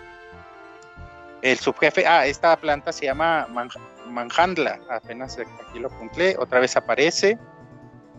Hay una, hay un acertijo padre y una llave escondida entre las nubes que tienes que pegarle a las nubes para que suelten como unos topecitos. Luego le pegas al topecito para que aparezca Ah, sí, sale la, la también tiré un ratito, ajá. Eh, hay un- el subjefe es un, un King Dodongo, un Dodongo grandote. Y pasamos al siguiente nivel que se llama The Dark Cloud, la nube oscura. Otra vez es un, me gustó muchísimo porque es un nivel en 2D, en side scroll. Ujú. eh, y y- y a- a- pasamos la primera parte así y la otra mitad ya en, en isométrico, pues. Eh, y hay una parte donde hay suelo con picos y con el martillo tienes que estar cargándolo y pegarle para que salten, para que tú sepas por dónde Ah, para que veas el camino, sí es cierto. en esa parte me gustó bastante. Y hay unos acertijos aquí que me costaron también un poquito. Hay una parte donde te tienes que dejar caer y aventar la flecha mientras vas cayendo para atinarle un switch. Eh, y también hay otra parte donde tienes que disparar en side scroll al espacio abierto hacia arriba para que salga la pantalla principal y active un switch. También me tardé un ratito en descubrir eso. Digo, realmente los acertijos en los calabozos se me hacían muy padres. Esto es uno de ellos. Mm, ese acertijo que les digo de cargar tu sombra. De como sombra cargar a un link y ponerlo en el switch. Porque como en la, jugándolo de uno la pantalla te tapa toda la, en la pantalla. Entonces tienes que quitar la pantalla para poder ver eso y poder pensar en esa resolución. Se me hizo increíble ese acertijo y me tardé un rato. Eh, hay una bomba en un espacio para sin marca para poder acceder al hada nivel 2 y poder pasar al, a- eh, subir el nivel tus botas y poder co- completar como esta acertijo el jefe es Bati ah, ching, me, me brinqué ah sí perdón me brinqué Sí. Aquí es, vamos suelo con martillos, jefe Shadow Link. Eh, aquí Zelda te dice, se están regenerando los Shadow Link. Entonces Zelda te dice que va a usar su poder para evitar que los Shadow Sí. Link se regeneren. Y entonces ahora sí, poder derrotar los Shadow Link. Como les digo, la Zelda chingona, no la inútil de los Oracles. Recuperamos el Dark Mirror. Zelda abre un puente arcoíris. Y con el puente arcoíris, ahora sí pasamos al último nivel, que es el Palacio de los Vientos, de Palace of the Winds. Aquí ya aparecen estatuas de Ganon desde que entramos. Eh, y te digo, aquí el acertijo son acertijos con cuatro objetos y una flor bomba. libres, así están los objetos desde que entramos. Todos los acertijos están chidos. Son esos cuatro que les decía. Dejarse caer y la flecha mientras caes, las flechas a los espacios para que salgan hasta la otra pantalla, cargar tu sombra, la bomba en el espacio sin marca, girar una plataforma, ese acertijo también se me hizo increíble, porque no, no o sea, no te dan tips para hacerlo, eh, pero con el cañón de en 2D sales a la pantalla principal y tienes que caer en una orilla de la plataforma para caer en esa, para hacerla girar. Se me hizo increíble. Y bueno, es creo que de los calabozos que más he disfrutado en toda la saga de Zelda, yo lo pondría en, en un top 10 de calabozos, sin pedo este va a aparecer. El jefe es Bati. Y como mencionaba Julio, derrotar a Bati también es increíble la pelea debe ser mucho mejor en, en, multijugador, pero aún así se disfruta de un jugador. Tienes que caer como esta estocada para abajo, se me hizo como muy padre. Y una vez que se, derrumba, luego tienes que ir al como al al Game Boy Advance y desde el Boy Advance también pegarle y luego volver a salir y bueno, como una serie de acciones. Se me hizo muy padre. Aunque también debo mencionar que muy sencillo, ¿eh? En este juego aparecen hadas que te van reviviendo si te matan. Pero creo que yo tuve al como casi 100 hadas, 97 hadas o algo así ya tenía. Es que las vas coleccionando también de acuerdo como vas avanzando y cada que terminas se multiplican, ¿no? Ah, te dan cuatro. Pero entonces supongo que, que es más fácil perder, perder corazones si te estás troleando con tus amigos o así. Y, es más fácil estar usando hadas y supongo que es una hada por cada uno que pierde. Y aquí pues eres cuatro y te mueres y solo usas una para que revivan los cuatro. Entonces acumulas un chorro y el, en realidad el juego no se complica mucho en ese sentido. Es sumamente sencillo porque pues, difícilmente te vas a morir. Mm. Y bueno, vencemos a Bati y se derrumba el Palacio de los Vientos hay que escapar como en Ocarina of Time. Esta se me hizo bien padre con Zelda. Hay que escapar con Zelda. Y casi llegando a la salida, el suelo colapsa y, pasamos a la batalla final. Eh, y se oye a la princesa decir, ¿es Bati? No, no es Bati. Quien sea, usaré mi poder para sellarlo. Pero no quiere y al fin se revela Ganon. Eso padre que aparece y les dice debiluchos, tontos e incompetentes, incompetentes y tontos un Ganon gigantesco. Si les soy honesto, no me gustó el diseño de este Ganon. Se me hizo como, como que le faltaba algo. ¿Cómo que Le faltaba, no sé, se me hace muy grande, pues. Y un tanto imponente. Es como el de Aliento de Paz, pero. Es como el de Aliento de Paz. Pero el de Aliento de Paz está mejor hecho. Sí, no sé si el tamaño es lo que lo haga ver. Sí, sí, sí. Sí, se ve chido. Yo estoy de acuerdo con el Wonchis, cabrón. Se me hace como muy ah, como que le faltaron detalles, como que le faltaron detalles para hacerlo Pixeles. imponente. Faltaron, le faltó trabajo para que se viera más imponente. Bueno. Y bueno, también no es tan difícil su, resolución, hay que pegarle y tratar de que no te mande Hard World, pero si te manda hay que derrotar algunos estalfos y regresar y volver a enfrentarlo. Y ya, eh, ya el portador del tridente lo dice así, Zelda se libera y nos da un arco si no lo tenemos. Y concentra su poder en una bola de luz. Entonces hay que regresar las bolas de luz de energía a Ganon. Y una vez que esté mareado, junto con la bola de Zelda, hay que atravesarla con una flecha para dispararle directamente. Y al fin derrotarlo. Aparecen las seis doncellas. Y entre todos encierran a Ganon en la espada cuadro se ve la escena, regresa la espada a su pedestal, Link regresa a ser uno, las doncellas se van y Link y Zelda se van juntos. Aparecen los créditos eh, repasando las áreas del juego, como en los juegos clásicos. Eh, eh, y al final se ve Link llegando al castillo, donde hay fiesta, Zelda viendo todo desde los ventanales y después entrando a un lugar con el símbolo de la Trifuerza y fin. Ay, pinche Wonchos, tu resumen estuvo bueno, ¿eh? Oye, pero. Ahora que. Traté de hacerlo rápido, amigos. No, no, estuvo, estuvo, estuvo bien, estuvo bien. ahora que pues tuviste chance de jugarlo, pues obviamente no te arrepientes, ¿verdad? No, yo estoy súper contento porque realmente yo esperaba algo como el Force Wars eh, que había Ujú. jugado el primero, Advance 10. ujú. pero nada que ver, o sea, realmente es un... Si es arcade, sí le falta esta progresión de los celdas para sentirse completamente como un Zelda, pero todo, todo lo demás lo tiene. Entonces yo estoy muy contento de, de haber, de haber disfrutado de esta experiencia. Ah, cabrón. Ah, pinche madre. ¿Quién, quién trae ¿qué el es eso? perreo? ¿Quién trae el Yujin? El bu- en- eh, En Ecatepec, ¿eh? Seguro es. no, Yujin, nada. es- Yujin El seguro está viendo. Instagram. No, no, no, de hecho no. Seguro. Seguro. Bueno, Entonces, súper bien, ¿eh? Súper bien la experiencia. Se- creo que es un juego increíble que, que mucha gente se ha perdido porque en su momento, como comentábamos, no se supo vender bien.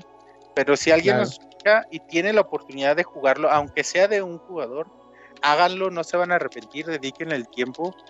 Y, y- y realmente es un juego divertido, es un juego entretenido y es un digno poseedor del título de Legend of Zelda. Ese Oye, sí no fui yo. ¿A quién, ¿Por quién ya ¿Quién pasó? trae el perreo? Pues ya digan. Perro No, intenso. pues- a ver qué pasó ahí. Si no es y de ahorita cap- le eché, le eché una oreja a ver si se escuchaba el perro por mi casa y no, ¿eh? No es. Ah, no te hagas que muy. A ver, rápidamente, eh, con respecto al manga. A ver, Bueno, dale. Como, como hemos platicado, pues hay adaptaciones de algunos juegos a versión de manga. Que por cierto, Zelda Twilight Princess ya tiene varios tomos y no veo para cuándo se publique en México. Ojalá pronto. Pero bueno, respecto a Zelda Force Swords, aquí la venta, eh, bueno, el manga obviamente eh, desarrollan las personalidades de cada color de Link. Entonces está muy chistoso porque Link verde pues, es el líder y luego tiene conflictos con los demás. Eh, también podemos ver al, al- que Link tiene, bueno, su, a su padre, que es un guardia real de, de Irule, que es, eh, bueno, tiene un enfrentamiento con Link Oscuro y pues lo lleva a, otro mundo y Link tendrá que enfrentarse a él más adelante. Eh, el, Link Púrpura tiene diferencias con, con el, equipo y en algún momento pues los eh, deja, deja el grupo y es seducido por, por ir al camino oscuro por, por el otro Como- Link. como Rafael en las tortugas ninja. Ándale, ajá, es el equivalente a Rafael en las Tortugas Ninjas, el eh, Link Púrpura. Eh, también, pues bueno, pues podemos ver pues eh, momentos muy eróticos de que tiene Link para ir ahí en la aventura para salvar a Zelda. Y alguno, digamos que los jefes aquí que tiene el Link es- en el manga es que tiene que derrotar a, a los caballeros de Irule que son los que luego le brindarán eh, poder al final que eso también aparece en el juego que son las son gemas de colores aquí. Y también eh, bueno se tiene que enfrentar pues, a, a, a Bat y a Ganon pero en algún momento eh, pues Link Oscuro tiene un momento de redención y pues ya se da cuenta de que pues él era manipulado y obviamente pues desde un principio él, él debió estar con el grupo de Link Verde y compañía, pero pues bueno, Bati fue quien lo guió por el camino oscuro, pero luego se arrepiente y ya termina ayudando a- al, al grupo de héroes. Y, Oye, pues, Camuy, es- pero aquí. Bati aparece como, como figura humana o, bueno, como figura eh, humana, no es, es, es como en el, en el videojuego, que es una como un ojo. Como un ojo, en, una versión monstruosa. Y justamente, y, pues una vez que lo derrotas, ya aparece obviamente Ganon, como en el, juego. Y pues ocurre lo mismo, lo tienen que derrotar. Y ya bueno, tiene ahí tiene unas eh, historias extra que están chistosas porque pues, son, son de estilo cómico en el que pues están los, eh, los cuatro links que quieren irse a divertir a una feria, pero pues tienen que tomar su turno y hacen referencias de justamente del videojuego. Eh, también pues luego aparece Link Oscuro que quiere comprar algunas cosas por internet. Entonces, pues, bueno, son ahí eh, cosas ahí chistositas que, no afectan, pero pues que se agradece para romper la seriedad de la aventura porque de hecho conforme vas leyendo el manga sí es un o sea, tiene tintes oscuros el- la historia de Four Swords en manga, que eso pues, está bastante interesante. Y al final tiene una entrevista con, con el equipo de dibujantes y con el productor Eiya Onuma, en el que pues ya hacen un recuento de cómo es que empezaron a trabajar con Nintendo al hacer la adaptación de, los mangas eh, a partir de Ocarina of Time. Y pues también algunas impresiones que tienen con, eh, con, los, con los juegos que fueron saliendo, con Majora's Mask. Eh, también ahí llegan a mencionar esto, la historia de Twilight Princess y qué les había parecido y que también habían hecho un arte especial para promocionar el juego, pero eso todavía no llegaba al manga, era un arte que hicieron para, para Twilight Princess especial, pero pues bueno, obviamente solo fue en Japón que se vio, pero creo que ese arte sí se incluye en el Hyrule Historia, pero no, no, me estoy, no estoy tan seguro. Y hicieron una, cor- una historia cortita de Twilight Princess que pues ya después se convertiría en un manga seriado. Y pues ya hay sus impresiones sobre el...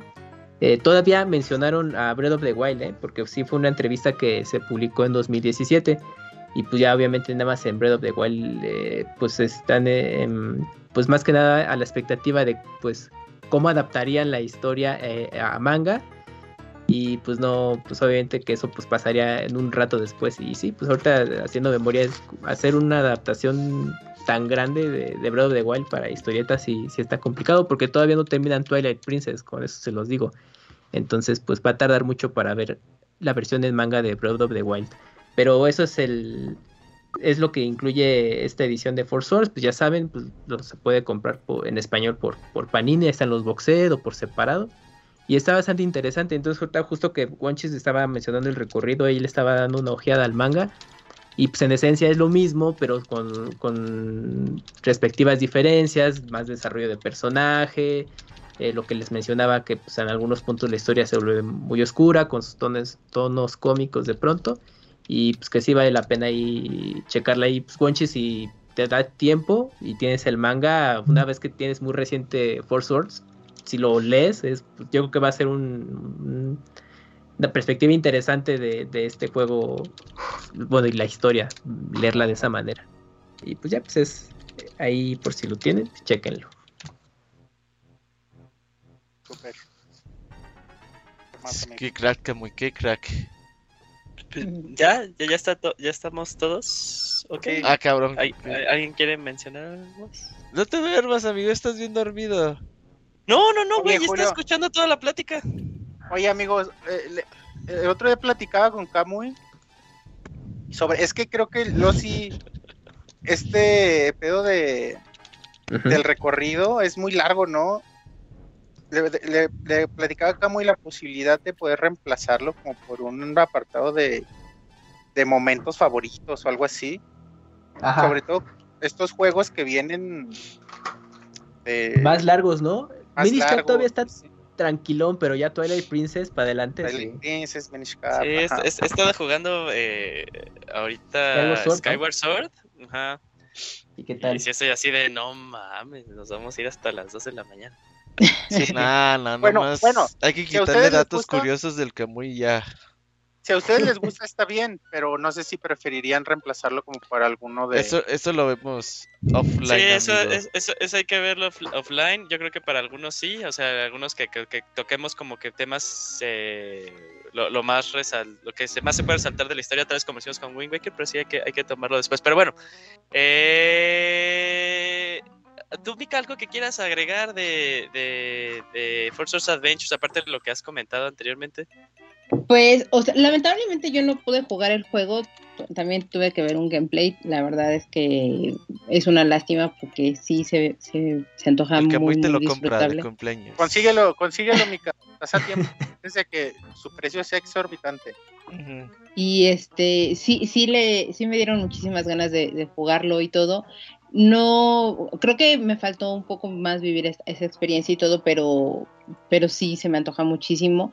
Y nada más encontré, bueno, me llamaba mucho la atención lo que les decía, ¿no? Eh, El juego este que hacen entre el mundo de la oscuridad y de la luz. Y eh, dos criaturas que hemos visto de manera recurrente, que pueden ser como criaturas mitológicas o fantásticas, que hemos visto a lo largo de todo lo que es la saga, que son los goblins y los, bueno, ah, son como trolls para mí, y tengo un poco de información sobre ello. Entonces, los goblins surgen a partir de historias y relatos que se transmiten eh, de manera oral y que se dice que pueden ser criaturas celtas y que no me extrañaría nada porque recordemos que lo que hemos visto a lo largo de todas las, entregas anteriores, pues vemos como la, la cultura celta sí se ha visto como una gran influencia en, en, esta, en esta saga de videojuegos. Y también están hablando del folclore eh, germánico, ¿no? Y eh, pues hay distintos tipos de goblins. Eh, la mayoría de ellos se caracteriza por tener este orejas puntiagudas, rasgos demoníacos, un comportamiento muy travieso, son codiciosos, son maliciosos. Eh, es una raza que se llegó a popularizar muchísimo, sobre todo con, las obras de Tolkien, y pues vemos también eh, rasgos de ellos en los orcos que, se reflejan en, la historia de, este hombre que hizo.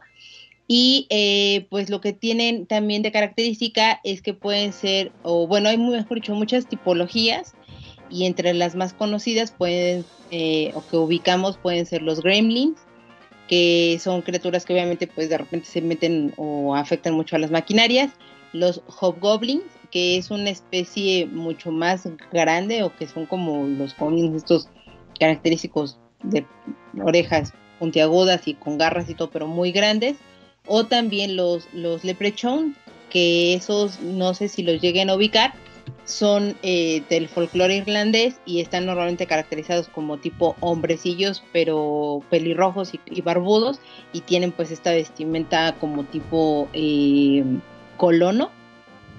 Y normalmente se les representa como pues los duendes que están a través del arco iris y todo esto, ya muy recurrentes ahorita por el día de San Patricio, ¿no? Y la información que tengo sobre los trolls, pues es que es una raza antropomorfa, que una de sus características eh, obviamente es que tienen la capacidad de adaptarse y regenerarse. Su piel es muy irregular y puede ser de color azul, gris o verde y tienen los ojos oscuros o hundidos y que este además pues no tienen como una gran inteligencia, pueden tener medidas entre 2 y 3 metros y la gran debilidad que tienen pues es la luz y pues que si se exponen a, la luz solar se convierten en piedra. En la literatura pues nórdica es donde más se ha visto la adaptación de estos troles en distintos tipos de formas y son una raza digamos original o que puede ser con orejas muy grandes o con narices muy grandes que es como la mayor parte se llega a reflejar. Y ya. Ok, no, pues como siempre buenos, buenos datos para entender más como estos, el, concepto, ¿no? El concepto artístico que hay dentro del juego. Eh, pues creo yo que Poema. sería un poquito. Ah, sí es cierto, faltan los poemas. Eh, a ver, es lo importante. Leo el de, Deja, el pongo Don pausa. Sergio. Dale. Y al final, pues cerramos con el de Wanchis, ¿verdad? Sergio, hijo de escroto. No, es Sí, tu sí. hijo y de escroto, güey. Sí, Tiene- sí, sí. Es mío, porque escribe Porque Ajá. es poeta, güey, y hace memes como escroto, güey. y memero. Ajá. Poeta y memero, Sergio. Tiene y futuro, celdero. tiene futuro. Sí. Eh, próximamente, ahí ya cuan- cuando se titule, ya lo vamos a meter al Pixel Podcast.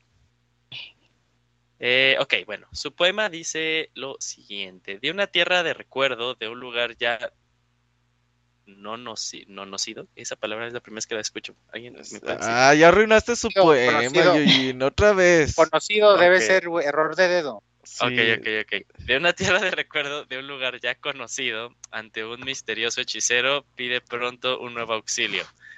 Cuatro caras en un héroe, un valor en cuatro cuerpos, y de un parecido, un reflejo. El enemigo es un espejo. El cautiverio de las damas en una lluvia inesperada, entre las tierras del desierto y de las cuevas encantadas. Con el plan de tal hechicero, una sombra está al acecho y para derrotarlo, cuatro espadas con un corazón aventurero. Ah, qué bonito. Ay. Muy bien, muy bien. No, ese Sergio ya, ya, ya vende sus poemas en el metro. Ah, sí, yo creo que al final hay que hacer como un compilatorio de todos los poemas. Un librito, sí, sí, Y, sí. ajá, un y que la portada nos la diseñe el Caps, Kickstarter. Ah, y va, va, va. ponemos en Kickstarter. Ocupamos Ya, dos millones de dólares, sí, sí. Ajá. Ya nos salimos de trabajar todos. Nos salimos de pobres. Compramos Ajá. casa en Houston. Ajá, al lado de nuestras de, de- Ajá. de amistades. Este güey. Bueno, Monchis, vas. Deleítanos. Ah, dice,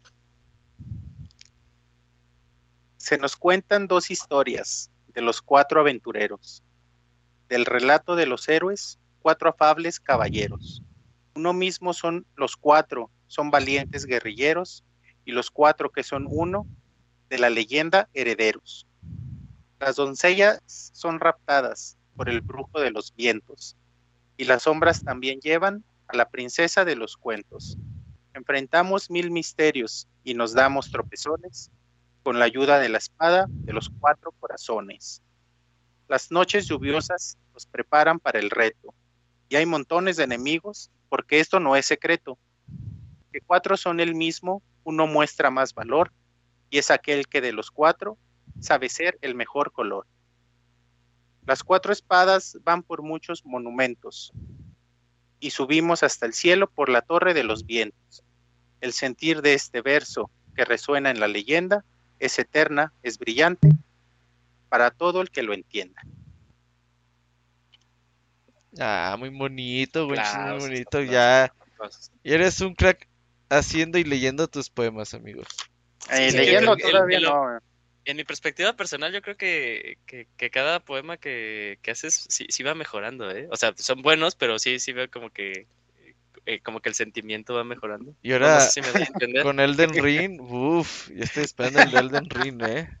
Ese sí va a estar como hardcore, ¿no? Ese va a ser como poema de este. De Alan Poe. de- ajá. Ay, güey. sí, sí, sí. O el del cuervo. Ajá. Eh, Uy, sí, nunca más, nunca más. Lo estamos esperando, bonchos, eh. Para junio. No, pues nomás jueguen del no, güey, nomás jueguen del, el del ring. Sí, mira, ya. pones en pausa los celdas por, por unos Ajá. tres mesecillos. Ajá. Ey, hay que Hay que hacer tiempo para Breath of. Wild 2. Ajá. Sí, sí, se nos van a acabar los meses, ¿eh? Ponemos, si ponemos pausa a los especiales de Zelda, sí juego el del ring. Ah. Ey, sí, así sí le entró. Ah, Camuy, tú Ah, dijiste que no hay- ibas hay a entrar, ya. No, pues ya no te apuntaste. Zelda. ¿Eh? Hay algunos que sí podríamos como... Ah, no, o sea, por luego ejemplo, lo platicamos offline, ¿no? offline. Ah, pues apenas llevamos dos este año y Ajá, no, ya ya se nos cansaron, pausamos, y ya ¿no? se cansaron. ya me cansé. Ya es que vienen especiales duros. Es que qui- a quién se le ocurrió que marzo estuviera así de, de asqueroso, ¿eh? Ay, Es que ya se va a acabar el mundo, nosotros- ya se va a acabar el Lo, mundo. lo decimos nosotros que ni hemos jugado esos juegos pesados que salieron en marzo. Ajá. Isaac, Isaac que los juega ni se queja, güey.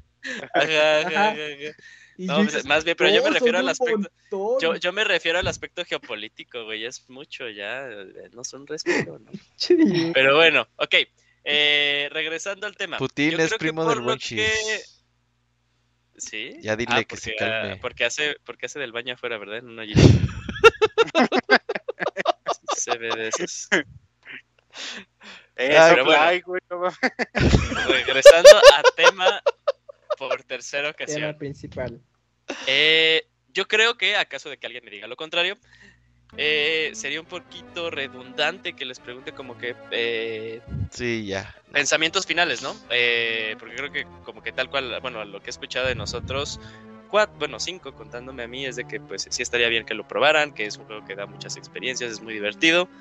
Eh, o acaso de que alguien ahorita me diga que quiera mencionar un último Tanto de pensamiento. O de todos estamos eh, de acuerdo. No, pero de pensamiento sí de para, para cerrar el programa. No. No, la No, verdad es que ¿ninguno? jueguenlo, jueguenlo.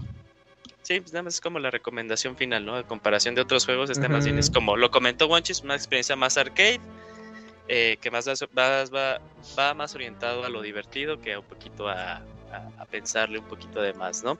Eh, pues bueno, entonces damos por finalizada la parte 10 de nuestro especial del 35 aniversario de The Legend of Zelda. Siguiente juego, Robert, siguiente juego, eh, ¿van a ser dos o va a ser uno? O sea, Eh, dos, ¿por qué según yo, porque no sé si bien. Es que iría. ¿Va Minish Cap o va. Eh. Spirit Tracks y. Ah, Minish No, Cap, no, No, es Minish Cap Spirit Tracks y, y Phantom Hourglass son juegos separados. porque serían uno? Ok. Pero ¿cuál sigue? Es Minish Cap. Sigue Minish Cap. Ah, la más que como el Kamui nos hizo un movedero con el Wind Waker, gracias Pero, Kamui, pues ahora vamos a hacerlos los primeros, primer martes de mes, ¿no? En lugar del último martes de mes.